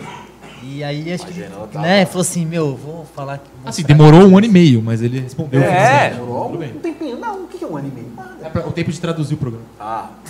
Falando em, em traduzir, traduzo em felicidade é os 40 reais que a Américo Teixeira Júnior manda Ah, para que nós. homem. Rapaz, Américo é 100%. Que homem é Amo Américo, né? Américo Teixeira Júnior, do principal, o príncipe de Vinhedo, É. Américo Teixeira Júnior, que manda a seguinte mensagem. Parabéns a você nessa data querida, muitas felicidades, muitos anos de vida. Estragou. Vi- viva o Vitor Martins, que sou eu. Viva! Viva! Viva! Vai dar. E o Paulo Barbosa mandou uma mensagem depois. Deixa eu achar aqui. É, mais um superchat para colaborar com o aniversariante aí. Gostei. expressa. aniversariante carinho. aí. Isso aí. Tá, alguém tá fazendo. Hortolândia. 38 conto. Te amo. Mas o meu nome é Vitor Martins. O Dixon na segunda colocação, líder do campeonato. Não, na verdade o New Garden ainda está Ah, tá, né? seis pontos na frente, Ah, é? mas Eu o Dixon perdi nessa- chegou. Sim. New Garden, prova ruimzinha. É, Deixa eu só fazer um comentário Tá. eh, meio eh, gracioso, porque nós vamos falar dele. Patrício Howard Uhum. vinha numa corrida boa. Choveu, o cara des- despencou. É. um pato que não anda na água. É, na verdade, assim, é, até eu já ia falar do New Garden e já emendo os dois juntos. Pois porque, não. assim, a, a corrida foi dividida em duas estratégias. A normal e uma alternativa que o New Garden estava puxando a galera, que era como se fosse um splash and go no final, mas como estava todo mundo esperando que chovesse, essa estratégia no final valeria como a estratégia vitoriosa. Né? E, ou se não vitoriosa, no mínimo uma estratégia que renderia top 5 para o New Garden e top 10 para o Ward. É, o Ward foi mal na classificação é, e estava fazendo uma corrida boa no ritmo dessa estratégia alternativa. Quando deu a chuva, era simples ali, era colocar pneu de chuva e você voltaria entre os cinco primeiros para o New Garden, entre os 10 primeiros para o Ward. O Ward voltou entre os 10 primeiros. O New Garden voltaria em quinto, só que ele parou de novo, porque primeiro ele colocou pneu É, foi uma hora que tava, começou a chover, todo mundo foi pro box e colocou pneu de pista slick, no- de, pneu de... Pra pneu quê? slick. Né? Por aquele momento em que o Hélio roda e fica parado na brita, foi o momento chave para você colocar pneus de chuva e ter um resultado muito bom. O Leist aproveitou. O New Garden não. E aí ele jogou muitos pontos fora. né? Ele, a Penske, enfim, todo mundo ali. É, então foi uma chance desperdiçada de mais um top 5. Era um top, ele ia ter mais um top 5 na temporada. Ele é um piloto que anda bem na chuva, como a gente viu no Alabama ano passado. Então foi uma oportunidade que não podia ter deixado de, de agarrar, assim. Mesmo mal na classificação, 13 terceiro, todas as Penske foram mal na classificação. Assim. No máximo, no máximo o Power, que é um leão de classificação mesmo, ele conseguiu levar um pouco para frente, mas Pagenou décimo, é, o Hélio décimo quinto, então a Penske estava mal, estava com ritmo ruim. Mas teve a chance ali, a bola quicou na frente dele ele não chutou pro gol. Você ia falar alguma coisa, Gil, ou não? Eu só queria falar do, do Pato Howard. Eu não sei se vocês ficaram com a impressão, na relargada, eu comecei a rever a, a, a largada, né? não, não a relargada, no caso. Eu não achei que ele mereceu a punição. Sabe por quê? Quem bobeou na largada foi o Rossi. Ele estava muito lento. Ele estava muito lento. E aí ele não tinha como desviar. Se você pega e tira o Rossi ali da posição da largada, tá todo mundo largando e o Rossi dá uma bobeada. E ele vem e dá uma pancada no Rossi. Eu não achei que ele mereceu a punição. E aí também o Rossi estragou a corrida dele, né? O É, Rossi que é um- completamente, tomou quatro voltas. tomou quatro voltas e, e acabou não pontuando, foi pior que o New Garden ainda. E nessa toada toda, o Dixon e a Ganassi colocaram o pneu correto, o Dixon foi segundo colocado. Jack Harvey fez a melhor prova dele na Corridaça, Indy. corridaça, corridaça. E Matheus Leist, quarto colocado. Antes dos seus comentários sobre o Matheus Leist, o jovem Mancebo Gaúcho Sim. gravou um vídeo para nós e vai falar a respeito da corrida.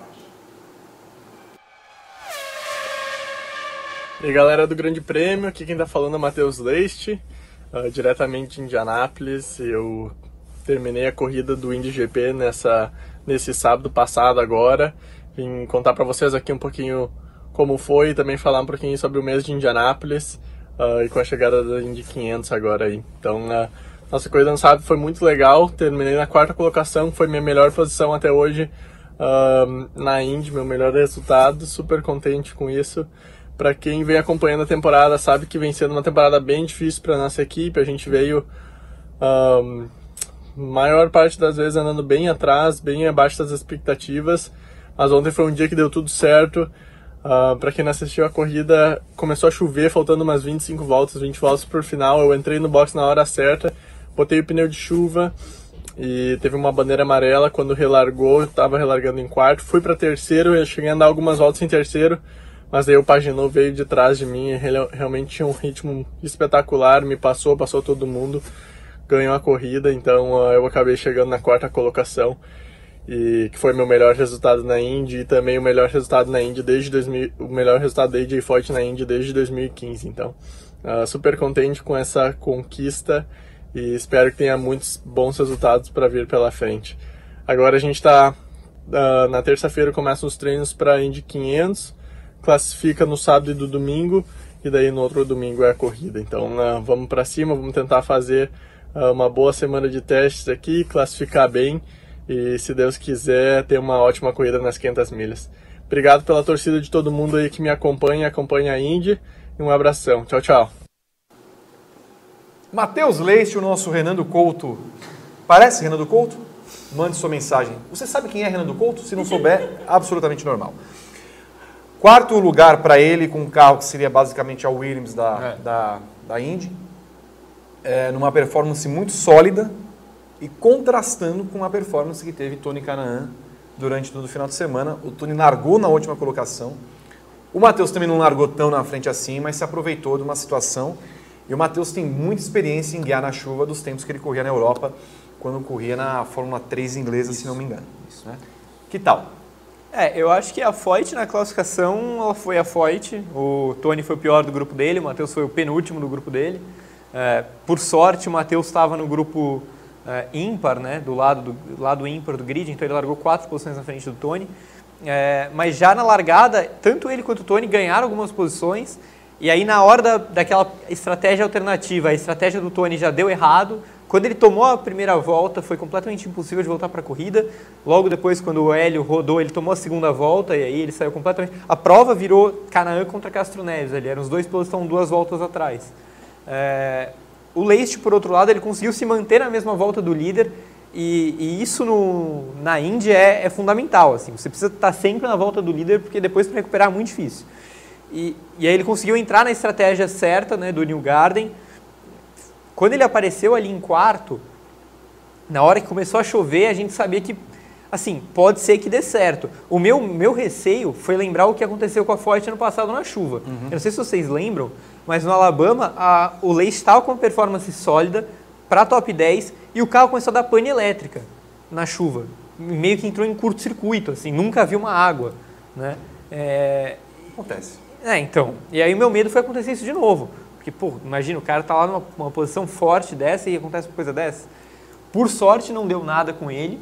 E, e pelo, pelo contrário, ele conseguiu brigar bem com o Ed Jones, ficou na frente do Jones, é, chegou a apertar o Harvey enquanto o, o carro aguentou, é, fez um pouco de resistência para o Pagenot, né, o Pagenot veio de trás do Leite na relargada, mas, e aí quando o Pagenot passou ficou meio aquele clima de, putz, ele perdeu o pódio, mas por outro lado, é um piloto que não tinha nenhum top 10 na Indy, então ele precisava de qualquer jeito se manter entre os 10 primeiros. Uhum. Se desse para se manter entre os 5, melhor ainda.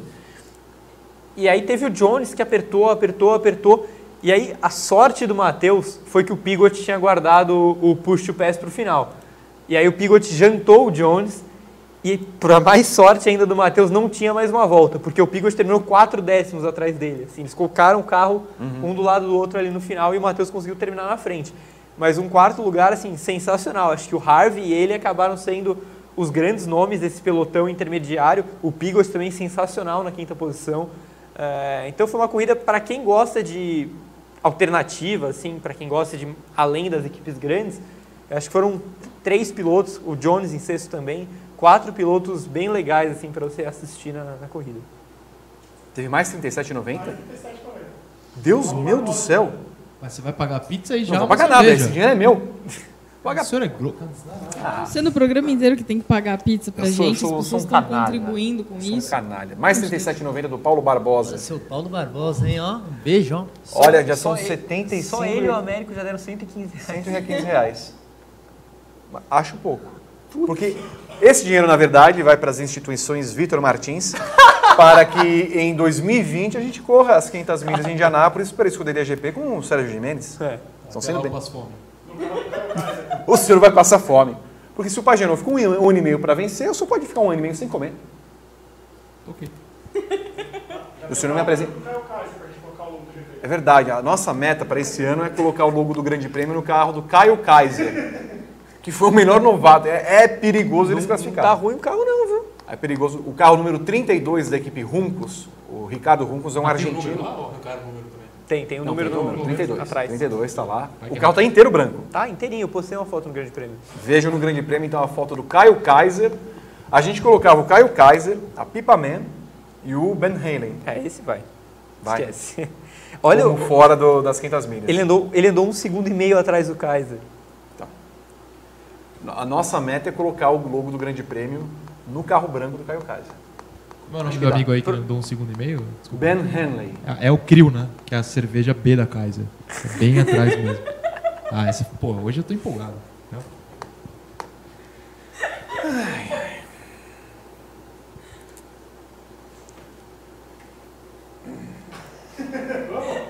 É... Vitor Martins, você está apaixonado pelo Pato Award? Não. Quem que é? Natan. Natan quê? Natan. Natan Fernandes. Não, ele é muito feio. É feio. Pô, que piloto feio. Pato que foi contratado pela Red Bull. Nós vamos falar também da Fórmula 1. Pato ou Colin, é, Colton Herta? Em é termos de beleza. Pato ou Colton Herta? Beleza ou pilotagem? Não, beleza. Não, ali, ali, ali. Beleza, o Colton. E pilotagem? O Colton. Ah. O Gabriel? Eu vou ficar com o Colton nas duas também. Mas eu gosto do Pato. Conheces Colton Herta? Tá perdendo nada. Eu não me, não me lembro não. Do, Patinho não. do layout. Não tá perdendo muita coisa. Assim, o olho é o Brian Herta. o igual- resto é... é. Com, com cabelo que tenta im- imitar o Giovinazzi, né? Mas sem É, não, sucesso. mas não tá, Então, não tá esse muito... é o problema. Eles, eles querem ser o cabelo Roberto Merri, mas É, não conseguem. exato. Escuta, vamos, chega da Índia ou não? Ah, não, nós Teve temos ainda só para né? falar do teste, porque assim, eu estava procurando enquanto você estava falando, inclusive, já ia esquecer. O nosso glorioso foram 39 combinações de carros, não significa que teve Quatro Hinchcliffs. Exato, tem quatro Hinchcliffs na, na tabela, inclusive um deles está em 23º, outro em 25º, outro em 28º e o outro em 39º. Tá bem, a Schmidt. É, Tá. quando ele anda em 34 É. não interessa, a gente não sabe por É. quê. né? Aí, o líder foi o Will Power, as duas Penske, Power e Pagano, né, para delírio de Hélio Castro Neves, que ficou em quarto, quer dizer, a Penske andando bem, Ed Carpenter na terceira colocação Quatro Chevrolets. e Colton Herta, o nosso bonitão, na quinta posição. Aí, você vai descendo, descendo, como na boquinha da garrafa, e encontra F. Alonso, McLaren Chevrolet, na 32ª colocação. Tirando o Hinchcliffismo aqui, ele ficaria em trigésimo, né? Esse é o melhor companheiro do Alonso. Ó, o Charlie Kimball, companheiro do Alonso, em 22º, e o nosso glorioso Max Chilton em 27º. Teve o Pato também. E o Pato Award tá na... Cadê ele? Patinho. Vem. Cadê o Pato? Ué, Só se o Pato não, o Pato pode, não ter, pode não ter andado na última parte, Ah, só no tá. teste de novato. Aí não conta. pode ser. Então aí não andou. O, o Gabriel Curti e amigos desta mesa. Corre o risco de Fernando Alonso não se classificar? Sinceramente, pra mim corre mais risco dele não se classificar do que de ganhar a corrida. É. E, e é isso, é, infelizmente, uma coisa que a gente está batendo na tecla há meses. Não que ele não vá se classificar, isso a gente está falando agora, na verdade, que há esse risco. Mas que a chance dele ganhar a Indy 500 por uma McLaren com auxílio da Carlin é, é como se fosse um projeto completamente independente. Porque qual que é a história que a Carlin tem na, na Indy 500? Sabe? É, você ganhar uma, uma Indy 100 com o Matheus Leite é uma coisa, na Indy Lights. Você achar que vai chegar na Indy 500 com, com a, a, a chance de vencer a corrida. E olha, a gente está falando assim, como, como eu gosto sempre de falar, o fato da Indy 500 ser a primeira corrida em oval transforma cada treino livre numa corrida. Assim, Cada dia você, Você não gosta disso? Você acha que deveria ter um oval antes para Ó, dar eu, uma... eu acho que deveria ter um oval antes. É, mas já que não tem, eu, eu acho legal, eu acho que os treinos livres a gente ganha uma importância assim absurda. Assim, eles realmente eu trato cada dia como se fosse uma corrida mesmo. Porque é uma, você perde um dia desses, você perde uma chance de andar em tráfego, você perde uma chance é, de fazer tempo sem, sem vácuo para classificação. Então, qualquer acidente que você tenha, você perde como se fosse um abandono mesmo em corrida. E aí você pega a tabela de tempos, e a Chevrolet começou na frente da Honda. Isso é um fato. Você tem quatro carros na frente, você está mais forte do que seu adversário. E a Carlin é Chevrolet. Então essa desculpa não tem, né? A Carlin, a McLaren, enfim, eles não têm essa desculpa do motor. Tá. É basicamente o acerto do carro.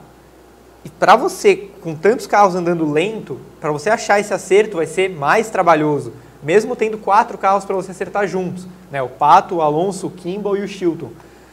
Mas é uma equipe pequena, é uma equipe é, com recursos menores do que uma Andretti, uma Ganassi, uma Penske, até uma Schmidt, uma Hall. As condições são muito adversas para você conquistar a Tríplice Coroa esse ano. Eu acho muito difícil. Ó, deixa eu só colocar uma coisinha para você. O nosso Ben Hanley, ele tomou três décimos do Serviar. Não foi tanto. Melhorou na segunda parte. Andou em 40.6. O Power foi mais rápido com 39.1. É, É, um o e meio é segundo muito. e meio é, é muito. é- olha, Isso é uma, umas 7 milhas. é, o Serviar obviamente não vai ficar fora. James Davison também não vai ficar fora. O Davidson é bom piloto. E a Dale Coyne sempre Obviamente vai bater na volta É. a 89. Sim, isso. Junto com o Kimball na 152, Sim. o Karen na 48. Ah, esse é amigo. Esse sempre vai. Né? Uma pena que Bel da Boina não, não tenha. E o, Car e o. Karen vai chegar a liderar a corrida, tá? Quem? O Sage Karen. Ah, é mesmo? Ah, é verdade, é primeiro. verdade. Ele sempre bota o carro. Agora, eu tô olhando. Jordan King. O, o King que não tá mal na Fórmula 2. É. Mas ele é, é um, bom, um bom palpite. Até porque a, a Real tem tido problemas em classificação de Indy 500. É. Ano passado o Graham quase foi eliminado. É que eles andaram bem hoje. O Sato 14. É claro, nós estamos falando do primeiro dia, É, óbvio. Até, é. Não vamos ser paddock GP ao longo da semana, mas assim. é, Adoro fazer isso daqui. Mas assim, Pipa Man, coitada. Pipa vai. O pior é que me surpreendeu hoje, viu? Porque você pega um carro de uma equipe que a gente não tinha a menor ideia, eu até coloquei isso no texto. A Pipa tá com uma equipe que é uma total incógnita. Quem é Clauson Marshall, sem apoio de equipe nenhuma, Uhum. com uma pilota que foi bampada no passado com a Dale Coyne. Na fila do pão. né? É, Ela andou bem hoje. Assim, pra bumps, ela andou bem hoje. Em 2017, o Alonso começou andando em que posições nos treinos livres? Ele já estava melhor do que isso. É porque ele tava na Andretti, né? No caso, ele Só- tava. só pelo- pelo Entre os, né? entre os 20, ele estava conseguindo, tava conseguindo se colocar. Ó, as Andrettis, por exemplo. Zach Witt em sétimo, ou você vai bater também. O Alexander Rossi em oitavo, o Andretti em nono, o Hunter Hay décimo segundo e o Daly décimo nono. O Caio Kaiser vigésimo primeiro. Cara, o Caio Kaiser vai, vai classificar. Vai. Vai classificar. Você tem o contato do Ricardo Runks pra gente negociar o grande prêmio? né? Mandar uma DM Ou uns, ou uns 300 reais. Ou, ou- o superchat banca, vai. Ah, vai. Bom, enfim, vamos acompanhar ao longo da semana como vai ser o treino das 500 milhas. Sábado, o nosso glorioso, a nossa gloriosa primeira parte da classificação, né? 30 garantidos para a prova, vai ter uma mudança esse ano. Então, basicamente, o bump day, que vai ser no segundo dia, né? o bump vai ficar do trigésimo para cima. Isso. Né? Quem ficar de trigésimo para cima vai disputar três vagas, os seis pilotos disputam três vagas no, no esquema do Fast Nine, né? Cada um tem uma chance só. E eles inverteram, né? Porque o bump vai para o domingo e o décimo a trigésimo vai para o sábado. Tá. Então a gente vai ter, a gente não vai ter aquela definição pré-Fast Nine de quem larga em décimo, das primeiras, segundo. isso vai ser decidido já no sábado. Então o domingo fica só com a com o, o puro creme, né? O Bump Day e o Fast Nine. Muito bem. O Rick Domingues manda mais 7,90 para nós. E aí ele pede para vocês definirem em uma frase rápida, tá? Cada um vai escolher uma frase. Se o Lolo não se classificar, qual vai ser a frase que ele vai usar logo depois da classificação em que ele não se classificar? Culpa da Honda. A culpa é da Honda. Uh, that's not we- what we are planning. Mas eu volto no ano que vem. E volta no ano que vem, né? Ano que vem tem mais, mas ele vai ficar puto. É, as coisas não aconteceram como eu gostaria, mas é, o sonho continua. Não sei, mas ele, ele vai ficar puto que nem naquele dia Interlagos, que é o dia que ele anunciou. Ele vai inventar uma prova para anunciar no dia. Ele vai inventar. Lembra que ele foi penúltimo? É verdade. Só frente do Vanguard? anuncia que vai pro Dakar. É, é, nossa, isso. Pronto. É verdade. É o dia, né? é o dia e anuncia o Dakar. Bom, Mas eu acho que ele vai classificar, tá? Só tranquilizando os fãs. Tá bom, então Caso vamos, vamos fazer. eh, Vocês estão acostumados com todos os nomes da Índia ou não? Para tentar. É um pouco mais. O, o Gabriel Curti, quem que fica fora da Indy 500? Vamos lá, é, por ordem de último pra, pra frente. Tá o Hanley, Ah, coitado. a Pipa, infelizmente. Aham. Caraca. Pera. Vinícius Piva, vai, vai já É, pensando. vai pensando. Acho que a, a, A Pipa fica. Cara, A Pipa é a última? a Pipa é a última. Ok. O penúltimo? Eu acho que o, o Kaiser vai ficar de fora. Kaiser? Ah, coitado. Ah. O Kaiser tem que ser a história legal da- das 500 milhas, do Bump Day. e o Hanley? É, acho que aí Não, o Hanley vai como, ficar né? fora. Tem. Ó, eu, eu não queria falar isso. O Pode Pato. O quê? É. Ah. Eu acho que a, a Carlin vai ser um carro muito ruim e ele vai acabar sobrando pela falta de experiência nas 500 milhas. Quer fazer a aposta, Ju? Não, eu vou invocar a Glória Pires e dizer que eu não posso. Não tem condições de opinar. Ô, Felipe Noronha? Eu tô olhando a lista aqui, se a Tá. Wikipedia tá certo. Qual o primeiro que vocês falaram mesmo? Ben Hanley. Que ele Sim. corre na, no, da, da Dragon Speed da, do WEC. Ah, não, achei. Não, que eu não tava achando ele na lista. É, não, ele é uma boa. Eu tava, ele mais. eu Não tava achando aqui. Vou apostar coisas sem sentido. Porque, por exemplo, o Hitcliffe ano passado não teve sentido. Não, Nenhum. Santino Ferrucci. Oh, Ou é- vai ser o ultimão mesmo? Santino, não, não, não, sem ordem. Tá. Hanley, Ferrucci, são três, certo? Sim. Pra ganhar sozinho, pra ganhar aqueles 500 mil. Ericsson.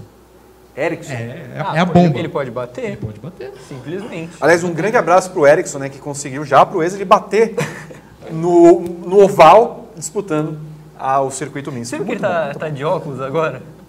Achei simpático. Bonitinho. Bonitinho. O, o meu voto é Hanley. e- Esses dois vão, coitados. Hanley e Pipaman estão tão fora. Agora o terceiro, que assim, é muito óbvio ser um, o 34 que está agora nesse momento. Eu vou. Deixa eu dar uma olhada aqui no. Vai, aposta no Alonso, eu sei que eu você não quer. vou, não. O Alonso vai, entrar. Eu não sei, não estou confiando muito no Jordan King, não. É, eu, eu até ia, mas eu achei muito óbvio. Nosso peraí. rei da Jordânia acho que vai ficar fora. Nós vamos para o intervalo e vamos satisfazer todo o seu apoio, financeiro inclusive, falando de Fórmula 1, uma gleba de comentários, inclusive tem mais 5 dólares vindo do Edson Asfora de Waterloo, Canadá. Eu estou maravilhado com o apoio financeiro de vocês. 162 reais hoje. 162 reais hoje. Qual é o recorde? Hoje, Aliás. 162 reais. Ah, com certeza. Eu quero chegar a meio milhão. Conto com o seu apoio. Voltamos daqui a pouco. Seguro auto use eu monto como quiser e só pago pelo que eu escolho.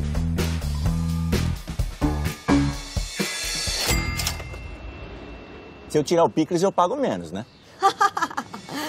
Não. Oi, eu moro logo ali, eu preciso pagar tudo? Preciso. Rápido, e do meu jeito. Só na Use mesmo. Ouse viver tipo você. Baixe o aplicativo e contrate. Use Seguro tipo você. Fala aí, pessoal do Paddock, tudo bem? Bom, é, acho que ficar comentando o Grande Prêmio da Espanha não faz muito sentido, porque tem muito pouca coisa para falar dessa corrida especificamente. Acho que a gente tem mais é de refletir sobre o Campeonato Mundial, é, sobre a muito precoce ah, disparada da Mercedes na classificação e também, eu não vou dizer que a Ferrari jogou toalha, claro que não, são cinco corridas só, mas a falta de perspectiva da Ferrari assusta um pouco, né? E, e a gente consegue perceber que em cinco corridas eh, já dá para saber quem vai ser campeão. É ruim. Como foi ruim em 2002, como foi ruim em 2004 com a Ferrari, como foi ruim em 88 com a McLaren, nunca é bom você ter um esporte previsível, nunca é bom. Né? É, é claro que a competência tem de ser premiada, a capacidade, a eficiência, e isso acaba acontecendo, né? Mas alguma disputa é sempre muito bem-vinda. Então a pergunta que se faz agora e a reflexão que é necessária é: como a Fórmula 1 vai encontrar um caminho que seja um antídoto a esse tipo de coisa? Né? Como que a Fórmula 1 vai conseguir elaborar um regulamento para 2021 que permita viradas, reviravoltas, que iniba abismos técnicos entre a, as diversas equipes, né? Porque chama muito a atenção mesmo. Cinco dobradinhas, a incapacidade de uma equipe do tamanho da Ferrari de reagir, a dificuldade que uma equipe do tamanho da McLaren tem para se tornar competitiva novamente, se é que isso vai acontecer um dia, já há tanto tempo que a McLaren patina, patina, patina, a dificuldade que uma montadora do tamanho da Renault tem de fazer carros competitivos. E quando eu digo competitivo, não é nem para ganhar campeonato, mas gente, para lutar por uma vitória de vez em quando, brigar por um pódio, oferecer dificuldades àqueles que estão na frente. É incrível, incrível como tem sido difícil é, disso acontecer nos últimos anos, né? Reação, poder de reação.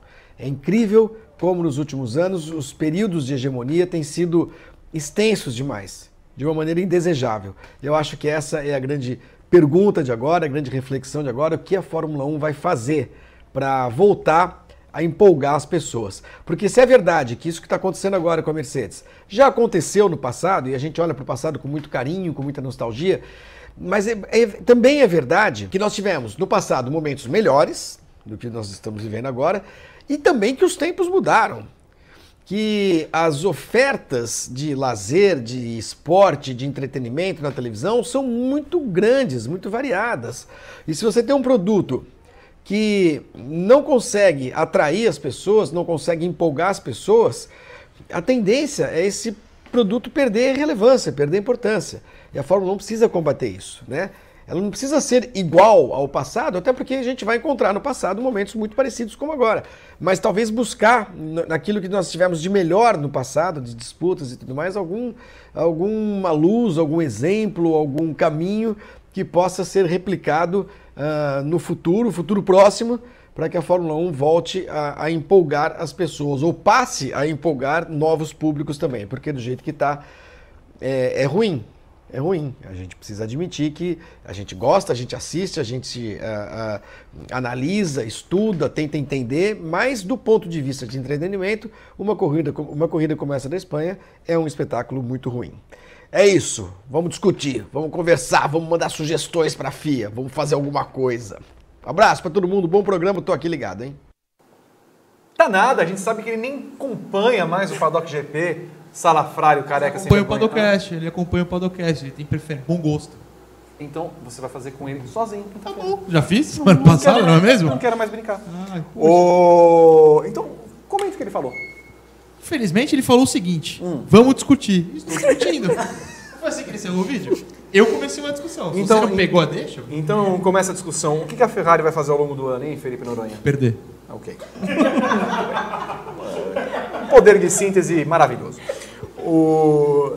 Não tem jeito, né? Esquece que já era, né? Porque eu- a equipe Ferrari começou outro dia, né? Nova, novata. Ela conseguiu ir pior do que a pré-temporada. Sim. O carro, eles pegarem e falarem que o carro não anda bem em curva de baixa, ah, ok, a velocidade do carro tem um motorzão muito bom, mas tem problema em todas as curvas. Que maravilha, então faz arrancada. A Ferrari é a rainha da pré-temporada de 2019, né? Vai ser a única coisa que eles vão levar pro, pro ano. Porque tá puxado, né? Nem um pódiozinho, gente. Que isso? Terminar atrás do Verstappen foi, foi assim. Eles estão atrás na classificação do Verstappen. É, foi lamentável. Não, o e não- Verstappen não- sozinho quase bate no- na dupla. Já que estamos falando dela, é, eu imagino que vocês tenham ficado surpresos quando o nosso glorioso Matia Binotto, pai do Gabriel Carvalho, pai capilar do nosso do Gabriel Carvalho, falou pro Vettel abrir passagem. Eu fiquei surpreso pelo menos. Vocês, vocês acharam que em algum momento fosse acontecer isso, né? Não, eu fiquei surpreso também. Na temporada? Bom, a minha surpresa maior é quando você analisa isso é o Leclerc estava muito mais rápido que o, que o Vettel a prova inteira. E o Leclerc terminar atrás na corrida Acho que até depois o de ter trocado. ficou surpreso. Ele trocou o pneu e andou para trás, eu nunca vi isso. E, e tinha acontecido a mesma coisa com ele na, no Azerbaijão. Ele trocou o pneu e começou a andar mais lento. É. Entendi muito bem. Eu acho que assim, a partir do momento que a sua estratégia é, espetacular é meter um pneu duro, né, como a Ferrari foi a única que fez isso com, com o Leclerc, né, de- das- da- dos times relevantes, é, tinha que fazer mais cedo, se fosse essa estratégia. Porque você esticar um stint para fazer um stint curto de pneu duro, é um pneu que não desgasta não. Se tivesse andando até agora, o pneu estaria inteiro. É, Porque não tem desgaste de pneu nessa Eu pista. até imagino Duro. que a estratégia da Ferrari fosse parar uma vez só com ele. Né? Tudo bem, mas assim, não, em nenhum momento isso ia dar resultado. Não. Não ia. É, eu, eu achei, aliás, eu achei que o Leclerc foi mal nesse final de semana, discreto, assim, nada demais. É, o Vettel não cometeu erro, então é, já é uma mais uma corrida que ele não comete erro, acho que já é uma certa evolução. Na largada ele podia ter passado Bottas, ia ser muito importante se ele conseguisse meter o carro da Ferrari em segundo. É, mas de qualquer jeito, eu achei que no geral ele foi melhor que o Leclerc esse final de semana. Mas assim, é, é- é toda semana a gente falando de estratégia da Ferrari. E, e é incrível, né? Como me parece que a Ferrari errar a estratégia acaba ofuscando o fato dela ter feito um carro ruim. Né? Porque ela erra tanta estratégia que a gente sempre fala, putz, ela jogou um pódio fora. Pô, gente, mas ela jogou um pódio fora. Ela tá jogando vitórias fora o ano inteiro porque o carro é ruim. Simplesmente porque o carro é muito pior que o carro da Mercedes. É, e é, é tão radical a mudança, né? Porque a Mercedes sofreu em- com curvas de baixa no passado. Né? E esse ano ela tá dando um pau na Ferrari em, em curva de baixa. Né? O carro. o- ah, a Ferrari tem um grande motor, é isso que você falou, vai correr arrancada. Né? Vai andar de reta que você ganha. Mas tem que fazer uma curvinha o carro já perde dois décimos por curva. né? É uma coisa impressionante. É muito pior que o carro da Mercedes. Sim. Eu, eu ainda estava querendo esperar o começo da temporada europeia para ver se ainda tinha uma salvação de pelo menos um revezamento Agora de vitórias. cabe, né? Vamos para Singapura. Ah, assim, chega. A temporada acabou em termos de equipes, assim. Infelizmente a temporada acabou. É, é uma disputa interna entre o Hamilton e o Bottas e que, sinceramente, eu não tenho esperança no Bottas. Então, Ah, esse, Essa ousadia, eu diria, na estratégia da Ferrari é, no, de, de boxe, quando você. Isso é, isso é coisa para a equipe média tentar chegar lá na frente, né? É, é, mudar uma estratégia, ser assim, é, ousado numa estratégia é tipo bater o desespero. E, e, E ficou muito evidente isso nessa corrida, né? Essa, esse troca, não, a- pedir para o Vettel abre para o Leclerc passar é uma coisa que inimaginável. Então assim eles estão tentando de tudo e tipo dá tudo errado e assim e a Mercedes pior ainda que a Mercedes está fazendo o que está fazendo, Você né? sabe o que é pior? Assim, se você olhar pela ótica da Ferrari, de que assim, vai abrir passagem, eles levaram umas cinco voltas para perceber que o Leclerc estava muito mais rápido. Sim. Se era para tentar pegar o pódio e fosse justamente por isso, ó, vai andar mais rápido quem tiver melhor, por que, que eles demoraram tanto para fazer isso? O estrategista da Ferrari, ele tá completamente no mundo E chega da depois, quando o Vettel estava mais rápido, É, eles exato. demoraram da mesma, da Muito, mesma forma. Então, assim, eles... Mas o Binotto disse que não teve um problema de timing. É porque são coisas que você tem que ter certeza. Entendeu? Você tem que ter certeza. E aí ele esperou ele ter certeza. É, eu acho, Demorou. eu acho inclusive que a, a pior foi a, foi a segunda parte. A do Leclerc da passagem para o Vettel demorou horrores, assim. Eles perderam completamente o timing ali. Bem, não que eles fossem também alcançar o Verstappen, porque a, a- tivesse a Red Bull um segundo piloto, Gabriel Cortier. Vamos- Mas ah, eu, eu, eu continuo defendendo. Ah, Eu ok. não acho que é ruim desse Ah, não, não. Ele melhorou não. esse fim de semana, Ah, não não, melhorou? Não, não, não, eu não acho que é. Escuta, escuta. eu, ó, Mas eu, o. Ele é bom o suficiente para não andar mais no Toro Rosso e ainda não é o ideal para estar na Então Red Bull. você pega uma categoria intermediária. Mas ele Não. precisa ter esse primeiro ano para pegar. ó, eu acho que assim, na China ele deu uma evoluída. Só pra quem não tá pegando, nós estamos falando de Pierre Gasly, Sim. nós não falamos do, do rapaz. Sim, é, eu acho que na China ele deu uma evoluída. É, em Baku ele estava muito bem. Ele poderia inclusive ter terminado na frente do Verstappen largando em último. Eu acho que é, Foi o carro, não foi? o Que carro quebrou. né? Então é, é uma corrida que deu mais confiança para ele, deu para ele ver que ele é bom mesmo não tendo resultado. E nessa corrida ele andou perto dos caras assim, e, e quase passou o Leclerc na relargada. Ele não foi sexto? Terminou Ele não 4 tem que andar em segundos atrás do sexto? Leclerc. Ele não é o sexto melhor ali? Ele não tem que andar em sexto. Ele é o sexto não- melhor carro. Não, não, não. não. Lógico que é. Na combinação piloto e carro ele é o sexto. Na Austrália, quem foi pódio junto com as Mercedes? Verstappen. Tá, mas na combinação piloto e carro ele é o É, sexto. mas eu não acho que a Red Bull tem o segundo melhor carro de jeito nenhum. Não, tudo bem. Mas assim, você pelo que o esperava que ele Verstappen, fosse batendo- pelo que o o Verstappen? Verstappen está andando, pelo que o Verstappen está andando, ele deveria pelo menos brigar com a Ferrari para tentar um lugar o ali. Verstappen é melhor que ele. Dois Verstappen tá no quarto ano na Red Bull. Ele tá no primeiro. O Leclerc está no primeiro ano da Ferrari. Mas o Leclerc não é melhor que ele. Ele tá, eu, tô falando, eu não tô justificando que ele é melhor que Não, ninguém. Tô falando que tô pra falando, mim, ele eu- ser eu o sexto é estou o sexto. propondo cara. debate nisso daí, porque assim, o Gasly, para mim, não é um piloto ruim. Mas ele está ele tá tomando muito tempo. Você tem que ter paciência. É, eu Não também tenho- acho que tem que ter eu paciência. Eu tô- não tenho paciência sabe. nenhuma. Eu acho que tem que ter Eu não paciência. tô com E paciência com o. Kvyat andando que tá andando na, na Toro Rosso, hein? O quê? Olha. O Kvyat andando Oi? do jeito Ah, que um tá tem andando. paciência, outro não tem sanidade. Mas peraí, o Kvyat está andando mal ou bem? Pô, tá bem, cara? Gente, Tá o vendo Kvyat, ele não tava bem nem pra posar pra foto com o Neymar e o Daniel O Alves. do Porque tava todo mundo se abraçando e ele parado. Assim. Foi a segunda corrida em cinco que o Ah, Kvyat não esteve o nome listado pelos comissários. Como assim pode ser bom isso? Eu acho que ele tá fazendo um. Ele tem um. Pelo histórico Olha, dele, eu ele ia tá falar, bem. Você vê a comparação, né? O cara era um lixo completo, porra, andou em 13 terceiro, hein? Tá bem. Aí o Gasly é sexto, ah, merece ser demitido. É só a comparação, é um absurdo que esse jovem tá falando. Respeito, amo, mas é Eu difícil. quero, quero que vocês participem dessa conversa. Gasly está mal ou temos de ter paciência? Kvyat está bem ou vai? Mande seu, seu comentário. Ó, po- posso só... o quê? é, Pode. aí, assim, eu acho que a, a nossa função, obviamente, é a É do cornetar. torcedor, é cornetar, Claro. é criticar, isso é óbvio. É, o, come- Não, o não, começo não, de temporada dele é. Elogiar. O começo de temporada dele é bom? Não é bom. Eu esperava que o começo de temporada dele fosse melhor. Mas assim, ele tá mudando de carro. Se você sair da Toro Rosso para Red Bull, ah, mas elas são primas. É bem diferente. É, a gente vê Tem todo. prima que a gente não, Não, ó, são. não gosta de prima, ué. Não, é- se é- dá com a família. São carros diferentes. O, o, próprio, o, o próprio Marco, que adora criticar o Gasly, falou que o carro da Red Bull realmente é muito mais O difícil próprio de guiar. Marco que adora criticar, ponto. Nem precisa É, do Gasly. é verdade, porque- é verdade. Mas assim, é, Eu- suponha eu- que você está na sua casa, você é o Kvyat ou você é o Gasly e tal. Tá, sei lá, de boa. Aí você dá, lararara, Pato Howard, não sei o quê. Ué, esse esse moleque tá na Indy, não? Ele- Bom, não acho que eles nem sabem quem é Pato É. hoje, na real. Não- É estranho. É. Porque assim, primeiro que a Fórmula 1 não pega ninguém da Indy há tempos. Uhum. Segundo, para o Helmut Marko e os seus Blue, Caps olharem para um cara que está lá. Mas você tá falando do Gasly ainda para sair Não, não? Não estou falando isso. Estou Ah, falando tá. o seguinte. A Red Bull hoje, e assim a gente tem falado há muito tempo, o programa de desenvolvimento dela é uma Isso, falha hoje. Então, porque mas- não tem mais ninguém. Tá bom, que né? seja para ele entrar no Toro Rosso. Sai o Kvyat, certo? Que é a É. prova Ah, completa não, de sim. Então, normal. É, é o Kvyat. O Kvyat tá indo tão bem. o, o álbum não tá mal. Não, não eu, eu, acho que, eu acho que o movimento, o movimento é normal, porque justamente pelo que você falou, o programa de desenvolvimento da Red Bull se mostrou uma falha já. Então precisa implodir e começar um novo. O programa de jeito- desenvolvimento da Red Bull precisa trocar o Helmut Marko. É, é um É, ponto. é um Urgentemente. Mas, a- mas o que, a, a saída que eles, que eles viram é buscar pilotos jovens em outros lugares. E foi o que eles fizeram com o Pato.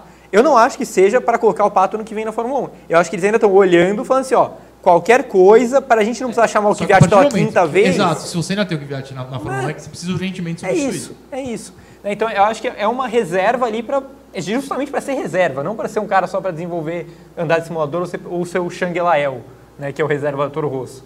Né? É justamente para ter um cara Ah, fazendo sombra. Nove anos. Anos. Há muitos anos. Muitos anos. Muitos anos. Né, Então eu acho a contratação do Pato legal, mas eu não acho que neste momento coloque pressão é, em quem deveria. Acho que o Kvyat é um cara que não deveria estar na Fórmula 1 e por isso ele deve estar pressionado. Sabe que eu acho que a Red Bull erra em, em não olhar para o lado, por exemplo, é, e tentar tirar alguém que, que tem promissor, um Carlos Sainz da vida, né? Que, que foi, Que mas ela- ela que era própria aí, tirou, sim, né? sim, era, mas tirou, Sim, né? Um era cara que, que, que tem lá a sua qualidade.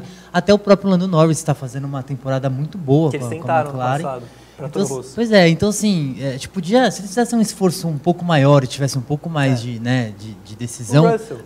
o próprio Russell. Então, assim, acho que é, é, faria muito mais sentido, né? Do que. é, mas acho que o Gasly ainda tem, tem muita lenha para queimar aí. É a quinta corrida do cara pela equipe. Eu vou chamar o Fernando Silva, aproveitando que nós estamos falando desse assunto. Fernando Silva? Fernando Silva. Ele tá aí? Pois é, de férias, porém, Com esse. sempre dando o, o salve salve com o ex. O Fernando Silva tem um ex. Vamos ver o que Fernando Silva vai falar a respeito de Verstappen na Red Bull. Salve, salve! Toda a galera do Paddock GP, tudo bem aí? Tudo bem com vocês? E a Red Bull, hein? Sobretudo Max Verstappen fez mais uma grande exibição, voltou ao pódio nesse último GP da Espanha, segundo pódio da Red Bull na temporada.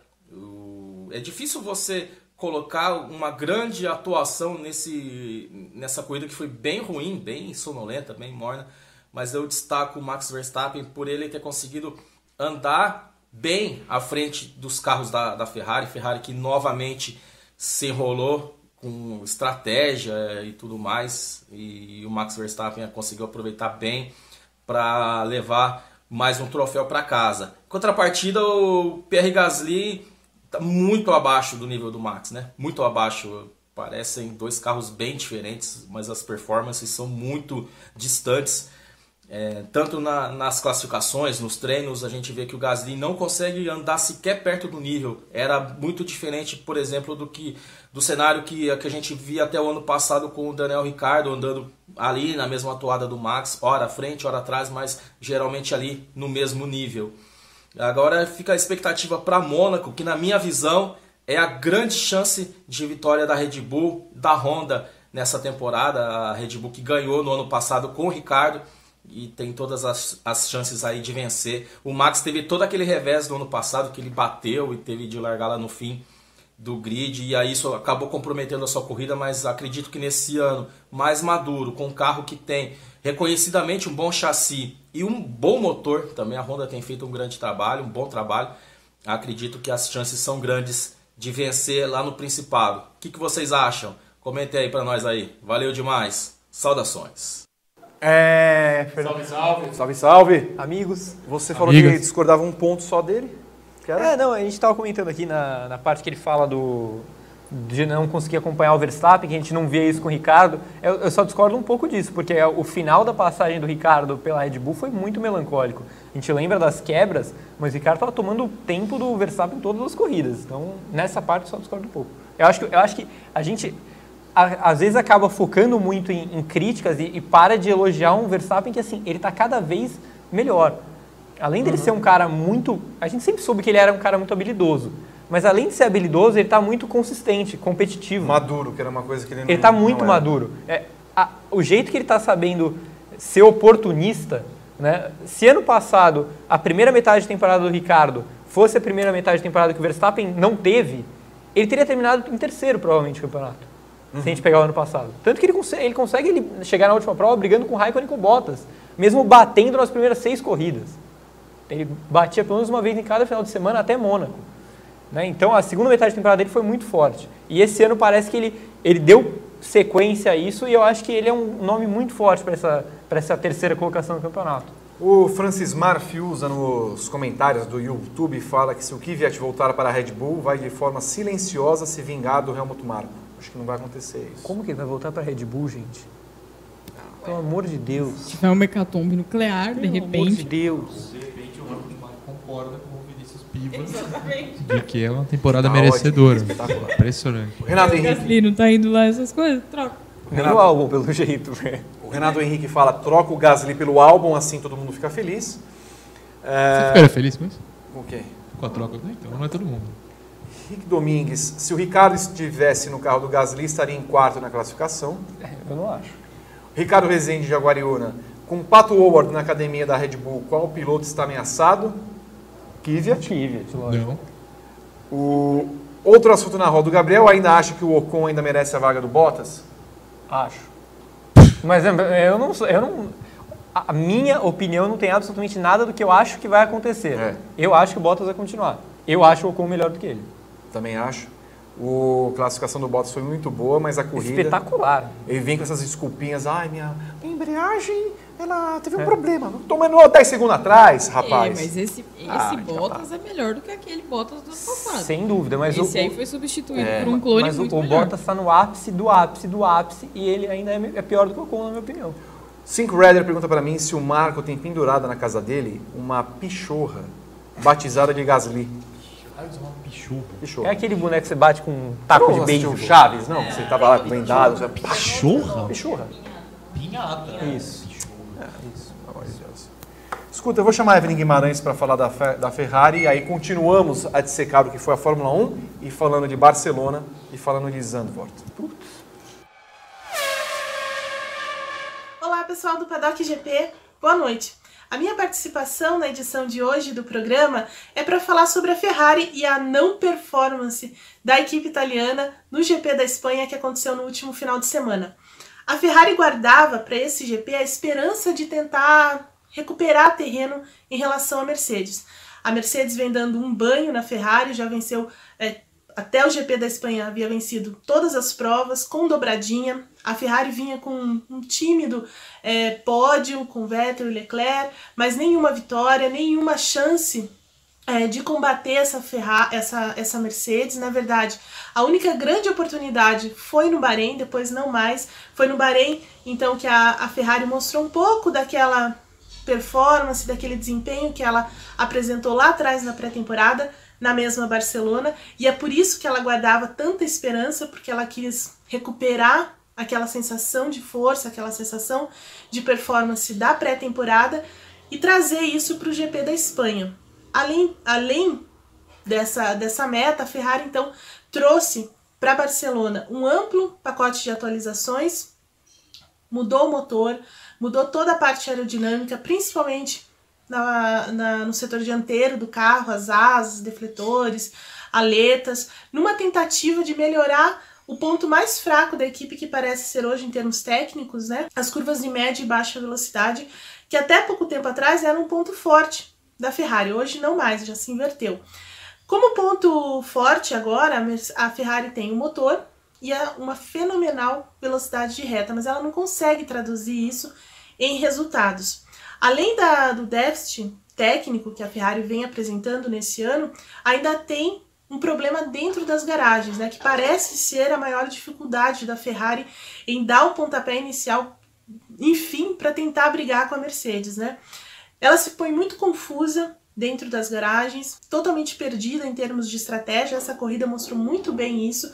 Ela demorou para tomar as, as decisões corretas, isso atrasou a prova dos dois pilotos, eles ficaram reféns daquela, daquela estratégia sem conseguir reagir, então perderam pódio, quer dizer, A, a Ferrari chegou no GP da Espanha com a, a meta, né, com a esperança de tentar virar o jogo, tentar se aproximar da Mercedes e deixou o GP da Espanha atrás da Red Bull. Então, quer dizer, talvez dentro dessas primeiras corridas do ano, essa tenha sido a maior derrota da Ferrari até agora, porque ela tinha muito recurso, não conseguiu tirar o melhor desses recursos novos, desses, dessas novas peças, do motor, e ainda acabou atrás da Red Bull.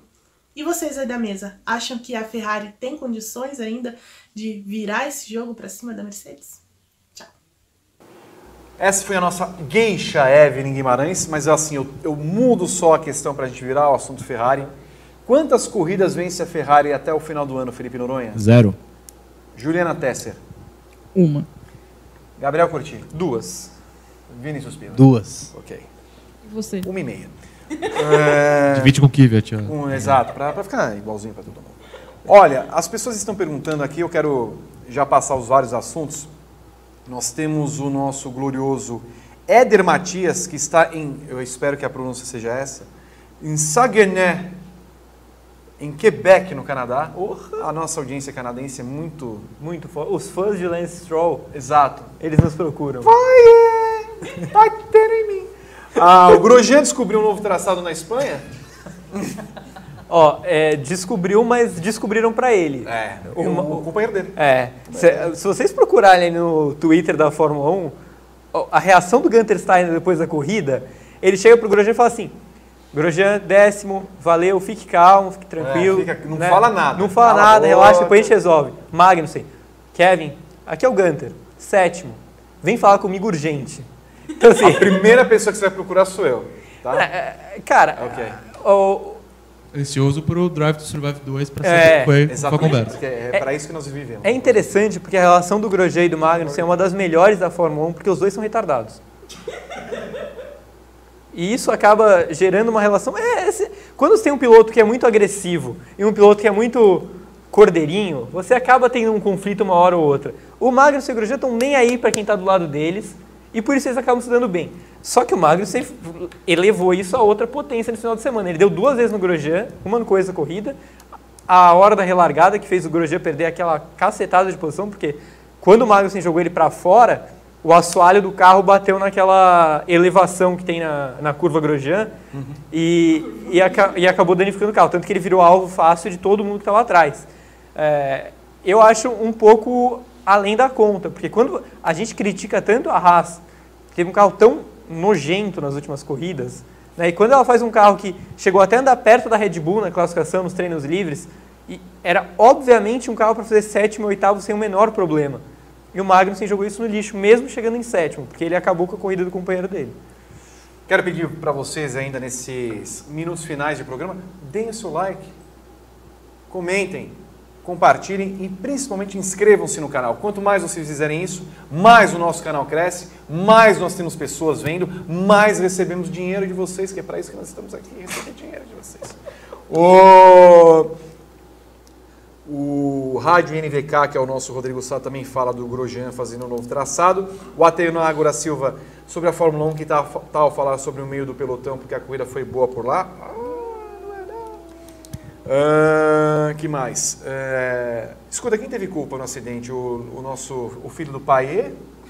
Ou o Lando Norris fez isso propositalmente, como cheguei a ver? Diz que fez propositalmente para ajudar Carlos Sainz num episódio repetido de Singapura. Num heróico 2000. oitavo lugar. Um heróico oitavo lugar. O Norris merecia punição? Ficou por isso mesmo? Eu acho que foi ok. Ok. Nada- Nada demais, não. Nada demais. Toque normal. Culpa dele, mas eu, eu não daria punição. Aí Os dois abandonaram. Já chega de punição de grid, né? Tá bom. É assim. bom pro Stroll aprender, tem que tomar limonada. aí. O meu senhor. E o safety car, hein, que não ajudou em nada a corrida?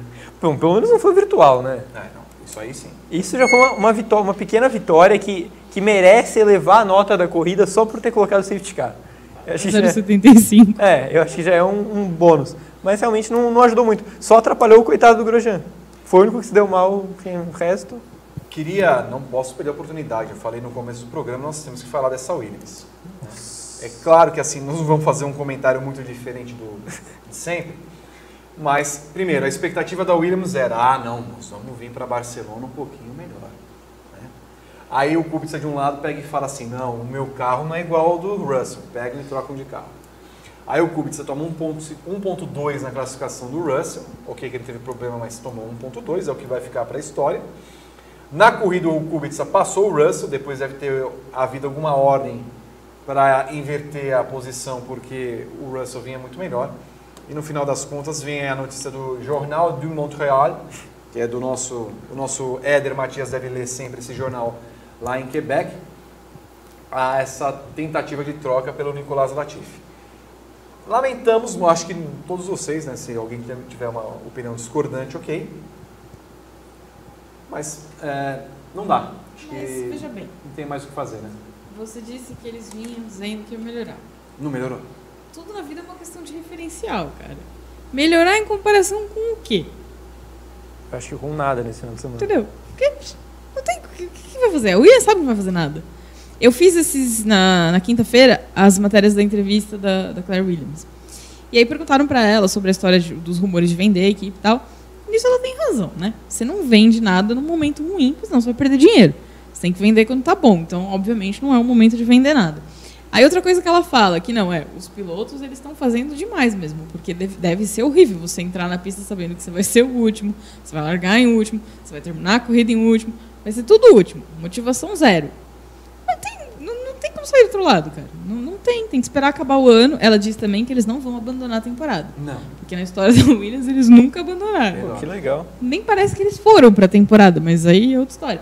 Mas não vai mudar. Não, não interessa se, se eles trouxerem o, o garoto com dinheiro, se trouxer o Papa. Acho que se eles. Cara, se eles botassem Prost no carro, não ia mudar nada. Ia ser continuar sendo um fiasco. Né, tem o que fazer. Acho que o Kubica sair é, é, é mais um prêmio a ele do que uma, né, uma reprovação, porque é, colocá-lo nessa condição, é, é, acho que a Williams se sente numa situação vexatória tão, e, e colocar um, um cara que tem uma história que tem, de superação que fez, eu acho que seria um prêmio para ele. Não, ele ia se sentir extremamente humilhado. Ele ia ser colocado como culpado se ele é demitido na minha temporada. Eu não consigo enxergar como pra ele pode ser É, de lado positivo. Também não, não consigo. Acho que tirou ele, ele vai. Eu já fala muito estando na equipe ainda, imagina depois. Ele não, não acho que ele veria como, como algo positivo, não. É, eu acho que é o que a Ju falou, cara. Não tem o corrigir. É ruim, vai continuar ruim. E, se você expor o piloto assim, porra, não é culpa dele, cara. A não ser que você consiga provar que o braço tem a ver com isso. Aparentemente não tem. Eu acho que. hum, talvez se ele tivesse 100% em forma, né? Se aquele acidente não tivesse acontecido. Primeiro que se aquele acidente tiver, não tivesse acontecido, eu duvido que ele estaria onde ele está hoje. Mas se não tivesse acontecido, se ele tivesse 100% em forma, o quão melhor a situação da Williams seria? Talvez ele estivesse na frente do, do Russell. É. Estaria uma merda do mesmo jeito. Então, assim, não, não é culpa do cara. É, é o que a gente já falou várias vezes. Pela carreira do Kubica, pelo esforço que ele fez para voltar, ele merecia uma coisa melhor. Isso é fato. Mas, né? O, só uma, uma- O nosso glorioso Latifi tem a superlicença? Não. Precisaria acelerar esse processo, mas acho que não. Muito bem. Vamos só ficar de olho então para ver como fica a situação. E até porque também a Williams tem patrocinador polonês, né? Não é simplesmente Pois a- é, não, exatamente. Ninguém tá na Fórmula 1 de caridade. É. É que é uma petrolífera polonesa que eu não vou lembrar o nome, inclusive, mas tá lá. Que era, inclusive, era a primeira proposta e daí veio a grana da Rússia e o Sirotin. Uhum. Mas Isso aí, no ano- no isso no ano retrasado. O nosso Fabrício Silva está na praia de Jacumã, na Paraíba, certamente tomando uma água de coco, comendo um camarãozinho, bem melhor que nós aqui. Não temos nenhum petisco. Mas teremos depois com o dinheiro do Superchat. Do superchat. Não, não teremos. Inclusive, né, se você é uma empresa, uma, uma empresa, o iFood, se você é o KFC do Xangalael, né, É, né, bom você piloto. pode patrocinar o programa, porque nós podemos comer, inclusive, KFC ao longo do frango, programa. A gente já fez isso, inclusive, uma vez, Do lembra? hambúrguer, era muito bom. Nossa senhora, que saudade. Teve isso? Teve, teve. Olha, Que saudade. Os três aqui. Era um na, edição no meio do 50, se eu não me engano. Foi na, foi na 50. Vieram 50 hambúrgueres. Meu Deus, que saudade. Então. Do Não, programa mas, 50? não, mas teve isso do programa 50, mas teve um dia que o Galácia apareceu aqui, É, trazendo não, hambúrgueres foi, do teve nada. Uma E aí, o delícia. 160 que é o próximo. 160 hambúrguer. Salgadinhos. Aí nós vamos chamar o Dudu do Popeye, né, pra devorar tudo. A não ser que você queira levar para casa. Se bem que você vai ficar um ano e meio sem comer, conforme prometido no programa.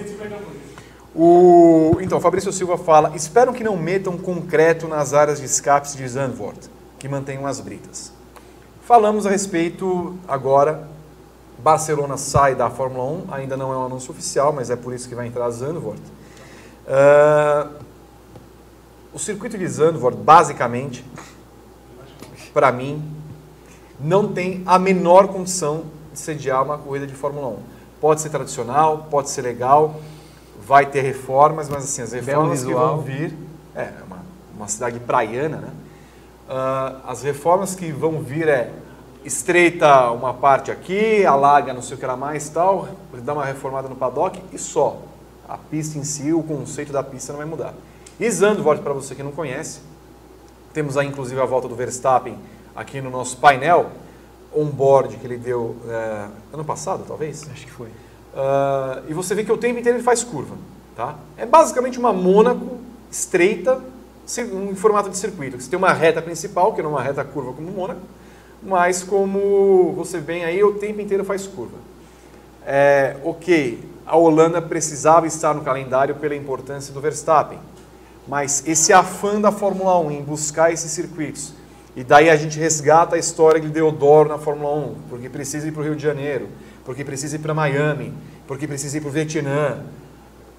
Essa, essa, esse interesse da Fórmula 1 em buscar esses mercados, sem se preocupar com o espetáculo e com as condições de oferecer esse espetáculo, demonstram uma, uma, uma falta de tato, inclusive, em comandar um esporte que talvez eh, eles ainda não conseguiram ter dos tempos do Bernie Eccleston, com todos os defeitos que o Bernie Eccleston tem, mas eles não conseguem chegar a um consenso bom, porque assim, entrevistei inclusive o Augusto Farfus hoje, ele correu de DTM muitas vezes nessa pista, ele falou assim, cara, para nós pilotos é uma delícia correr em Zandvoort, para o espetáculo é péssimo, porque não tem ultrapassagem, e se no DTM, todo mundo andando junto, não tem ultrapassagem, imagine na Não, Fórmula 1. era a pior corrida do DTM, de longe.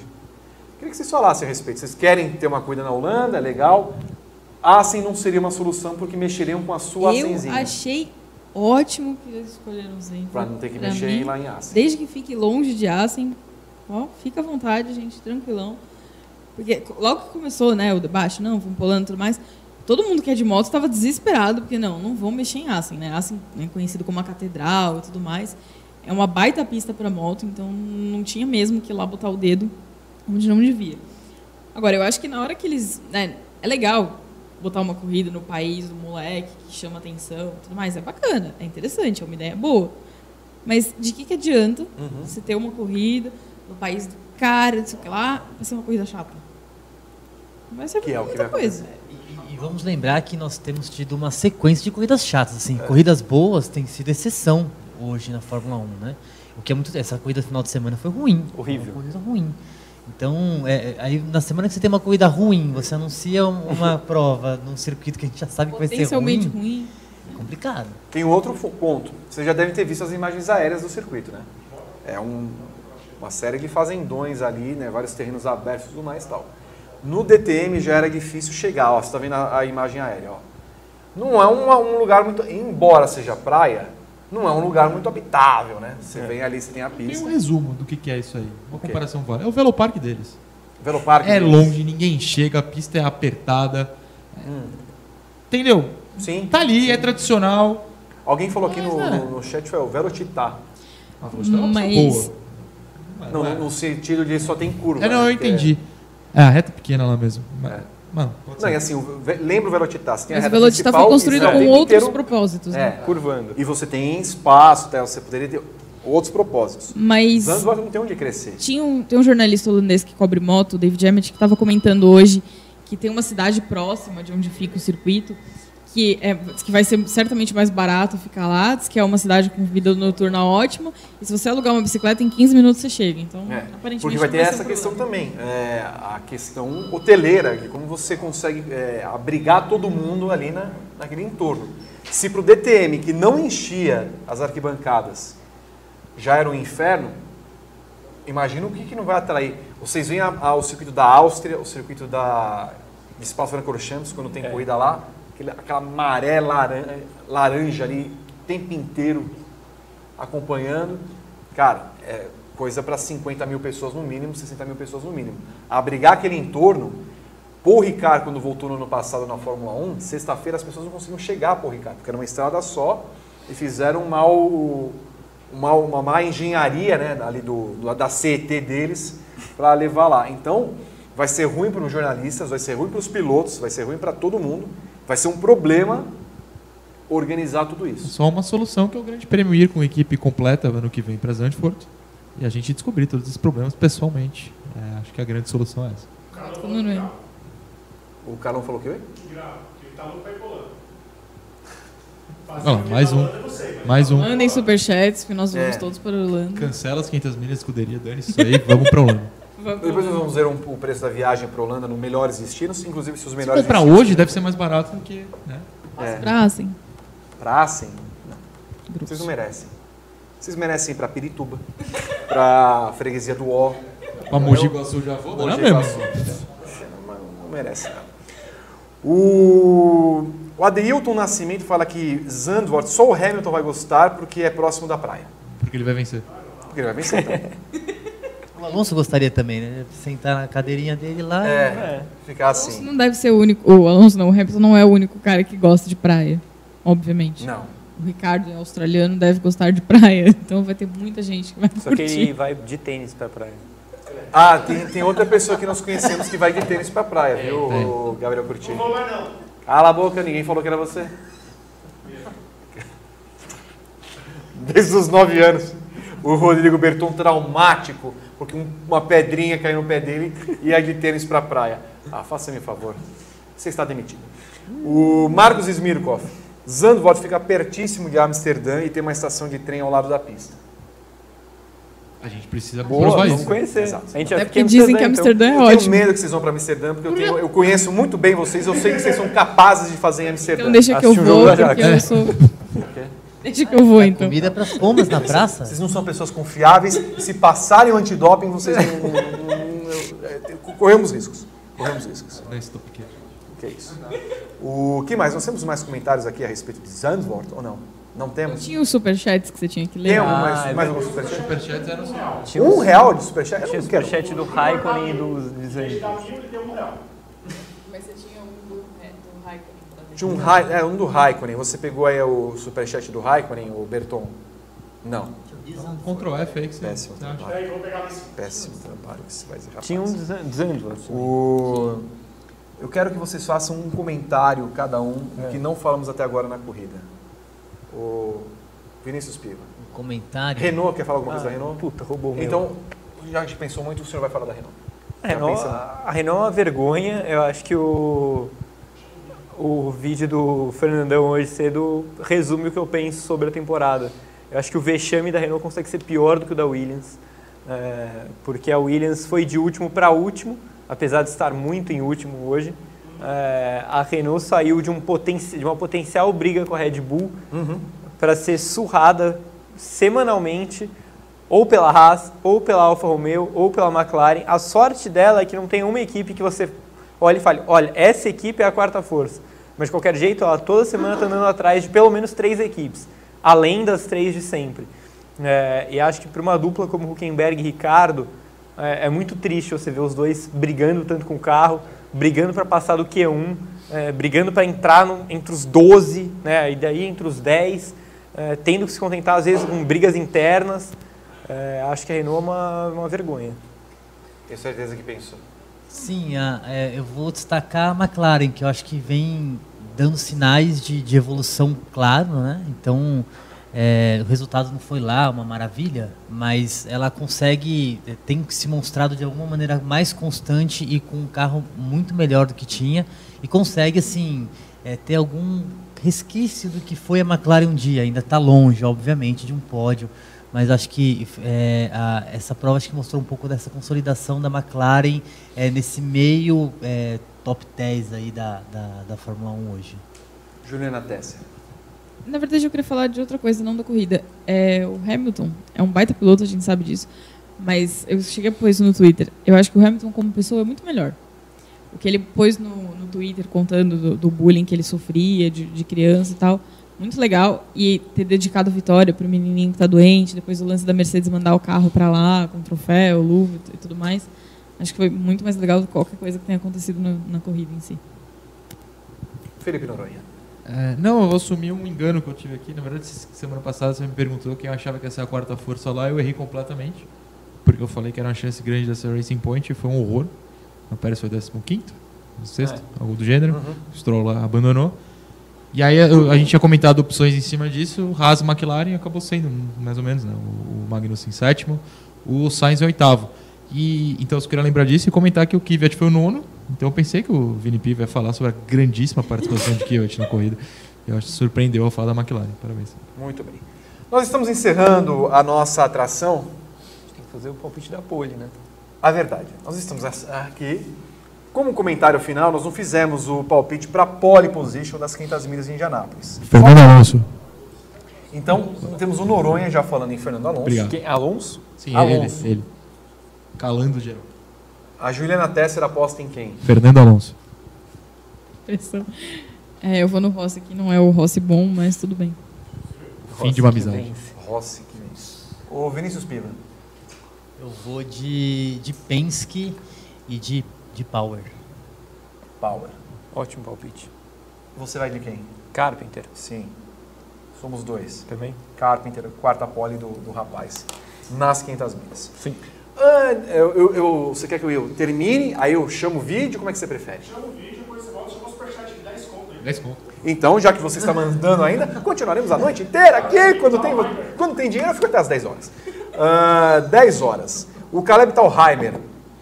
O pessoal, assim, o pessoal ouviu o barulho, achou que era pizza. Quem dera. Quem, Quem dera. dera. mas não, não chegou nenhuma pizza. O Carlos já tá xingando.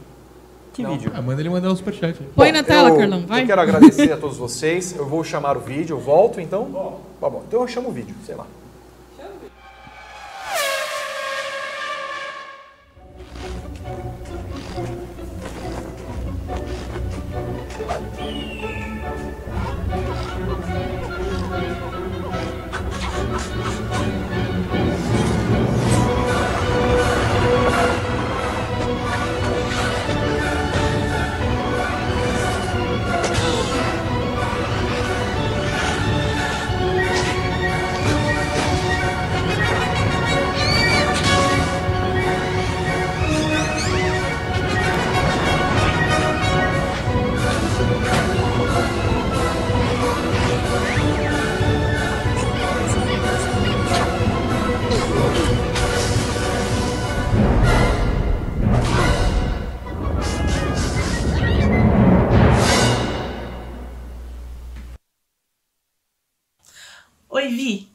Passando aqui só para desejar um feliz aniversário para você. Eu sei que a gente já se falou aí no chat durante o dia, mas dentro da surpresa que o pessoal guardou para você, feliz aniversário, querido, tudo de bom sempre e viva mais um ano. Hoje, claro, é o aniversário de Vitor Martins, ele que completa 53 anos nessa terça-feira, mas está super bem conservado, não parece estar nenhum dia acima dos 52 anos. Ele que é uma pessoa muito importante para o nosso site, com vários feitos para a gente, tantos que eu até fico com dificuldade de, citar apenas um nesse vídeo. Enfim, eu tô até levando esse vídeo de toca, na verdade, não porque tô com frio, mas porque é minha homenagem para ele, que gosta bastante da minha toca. E, enfim, fica aqui a homenagem, um abraço pro Vitor, que a terceira idade seja um momento muito feliz de sua vida. Abraços! Chefe, feliz aniversário, que o novo ano te traga um monte de coisas boas, dinheiro, saúde, todas aquelas coisas que tem bastante superchat nesse programa, porque a gente sempre diz que precisa de dinheiro você acerte as escalas, que a Victour tenha sucesso em suas próximas empreitadas turísticas e tudo de melhor para você. Beijo. Oi, Vi. Sim, eu sei que eu tô aí do seu lado, mas eu não podia deixar de registrar o meu carinho, a minha mensagem de parabéns para você. É, você é um cara sensacional, um grande exemplo. Só tenho a agradecer as oportunidades que você me deu. E é um orgulho trabalhar do seu lado, estar tá com você convivendo diariamente. Enfim, você é um cara muito engraçado, muito bem-humorado, muito inteligente, um baita exemplo pra gente. Parabéns, Vi! Oi pessoal, tudo bem? Eu tô aqui direto de Bruges, na Bélgica, nas minhas férias, gravando esse vídeo para desejar, desejar pro Vi aí um feliz aniversário, muitos anos de vida, muita alegria, que esse ano que se inicia aí novo para você seja muito, muito, muito especial, cheio de muitas conquistas, muita cerveja, muito bar do Zé e muito jornalismo dinâmico, porque eu sei que você gosta, Vi. Muito obrigado por toda a mentoria e todos os ensinamentos que você me deu, que seja um ano incrível para você. Um beijo, pessoal. Ai, não, Noronha, manda um vídeo de aniversário pro Vitor Martins. Ó, na verdade, vamos falar uma coisa séria aqui. Eu sou ácido e sou azedo. Eu jamais daria parabéns, sequer pessoalmente. Imagine em vídeo para essa pessoa que por um acaso é meu chefe. O problema é que eu fui coagido a isso, ou seria demitido, como o Rodrigo Berton. Então, ficam os parabéns pro Vitor aí. Não sei se merece, se não merece. Mas, enfim, ele é meu chefe, é, paga meu salário, a gente é obrigado a dar parabéns. A realidade é essa. Temos que viver com essa situação. Então, um beijo, jovem. É nóis. Vitor Martins, o homem que reclama todas as noites no WhatsApp de algum erro no site ou algum acerto que ele considerou um erro. Não, brincadeira. Ou nem tão brincadeira assim, mas o Vitor faz isso porque a gente sabe, ele ama o Grande Prêmio é, como se fosse um filho, e de fato é. O Grande Prêmio, como é hoje, é um filho dele. Eu conheci o Vitor há alguns anos pelo Twitter ele me fez o convite de trabalhar no site e eu tenho só 26 anos. Eu não sei como é que vai estar a minha vida daqui a 10, 20 anos, 5, né? A gente nunca sabe o que vai viver, mas nesse momento eu posso agradecer pela chance de, de uma vida de trabalhar no Grande Prêmio, um site que eu acompanhava desde moleque, por poder aprender tanto sobre jornalismo e sobre vida com ele e com esse grupo maravilhoso de pessoas. O Vitor sabe que ele mora no meu coração, é, o meu carinho por ele é, nossa, gigantesco e que ele, o Grande Prêmio e essa aura de, de fazer as coisas corretamente vivam por muitos e muitos anos. Um grande beijo, Vitor, e parabéns pelos seus 45 anos. É, olá pessoal do Paddock, venho por meio desta é, felicitar o senhor Vitor V. Martins por mais um, um, ciclo de 365 dias na Terra. É, admiro muito tal senhor, gostaria de desejar felicidades, saúde, paz, aqueles clichês básicos de aniversário em uma data tão especial. Gostamos muito de você, Vitor. Oi, Vi. Quero desejar um feliz aniversário, uma vida longa, feliz, repleta de coisas boas, que é tudo que você merece. Para mim é uma grande alegria e um privilégio tê-lo como amigo e também como parceiro de trabalho. Amo você. Beijo. Ô louco, meu, arquivo confidencial pro aniversário do VM, culpa do Rodrigo Berton, é claro, Vitor, demite ele de novo, se você ainda não fez isso hoje. O Vitor, ao lado da Evelyn Guimarães, é o cara que ajudou, ajuda e ajudará sempre a decorar a minha casa, como quando em 2016 vencemos esse troféu aqui como a melhor matéria da imprensa escrita esportiva de São Paulo é mole. Estou falando isso porque, além desse jornalista super competente que vocês conhecem, é um cara muito, muito alto astral. Sexta-feira estaremos no Bar do Zé para comemorarmos mais uma primavera. Mas agora, segundo o protocolo do Serginho Grossman, é a hora que você chora. Não decepciona a gente, tá? Um beijo, até a próxima. Salve, salve, meu rei! Parabéns, meu querido, parabéns. Feliz aniversário. Tá chegando aí perto dos 40 também, hein, pai? Tamo junto. Sou muito grato é, por tudo que você tem feito por nós, por nosso trabalho no Grande Prêmio, mas acima de tudo pelo grande cara que você é. Grato por, por tudo aquilo que você já fez por mim, por toda a força que tem me dado todo esse tempo. Já são aí quase 10 anos aí que nos conhecemos e tal. Te desejar tudo no melhor, muita saúde, muito sucesso, muito amor. Que venham mais uns outros aí 50, 100 anos pela frente. Olá pessoal do Grande Prêmio, tudo bem? Guilherme Bloise na área. Tô passando aqui para dar um recado pro meu parceiro Vitor. Desejar muitas felicidades, parabéns irmão, tudo de bom para você. É... Queria dizer publicamente que eu agradeço muito a oportunidade que você me deu. É... Você sabe o quanto isso foi foi importante na minha vida e quanto isso me ajudou, então sou muito grato por tudo que você fez por mim, tá bom? Um beijo, querido, te amo. Eu tenho paixão pelo Vitor Martins. Ele, ele tem um coração de ouro. Esse tamanho todo é sua pose. Essa cara de bravo é só conversa. ele tem uma capacidade de abraçar os amigos, de estender a mão na hora da necessidade, de vibrar junto na hora de uma vitória.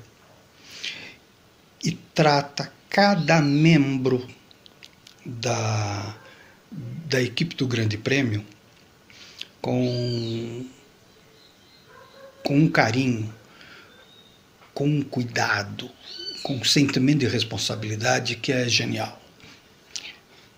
Da boca para fora, ele xinga todo mundo, diz que vai demitir, mas é conversa. É um amor de pessoa.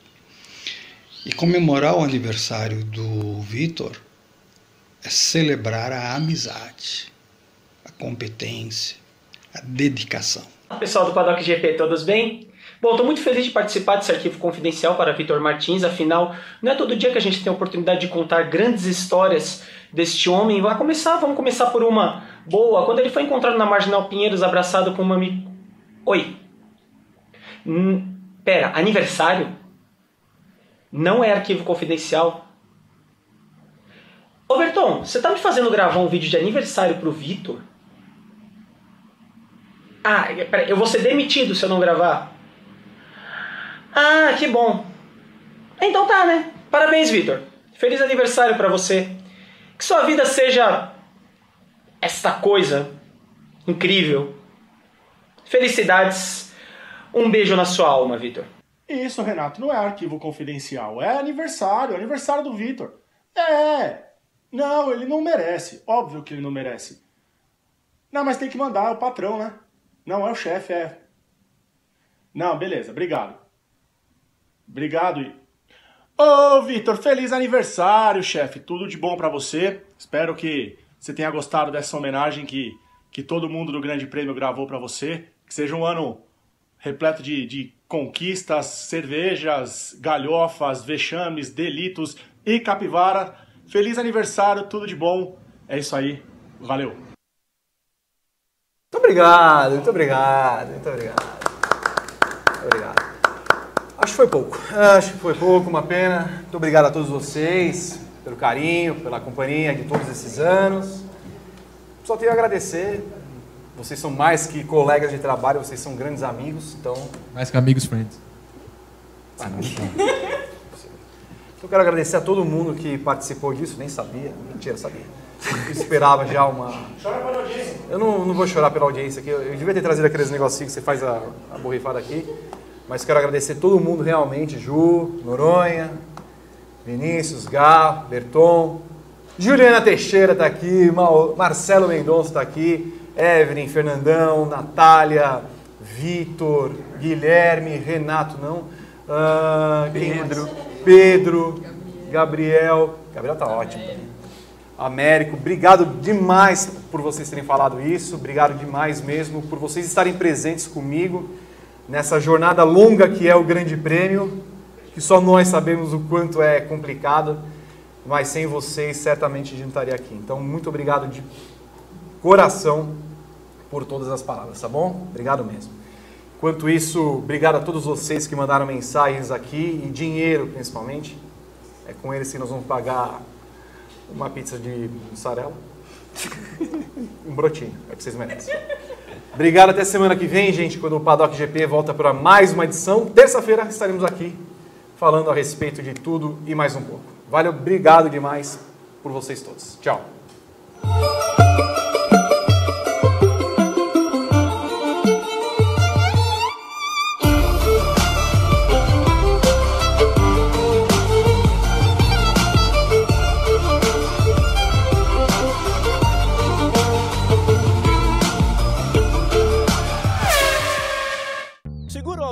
Monto como quiser e só pago pelo que eu escolho.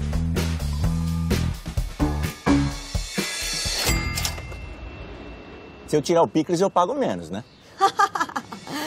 Não. Oi, eu moro logo ali, eu preciso pagar tudo? Precisa. Rápido, do meu jeito. Só na Use mesmo. Ouse viver tipo você. Baixe o aplicativo e contrate. Use Seguro tipo você.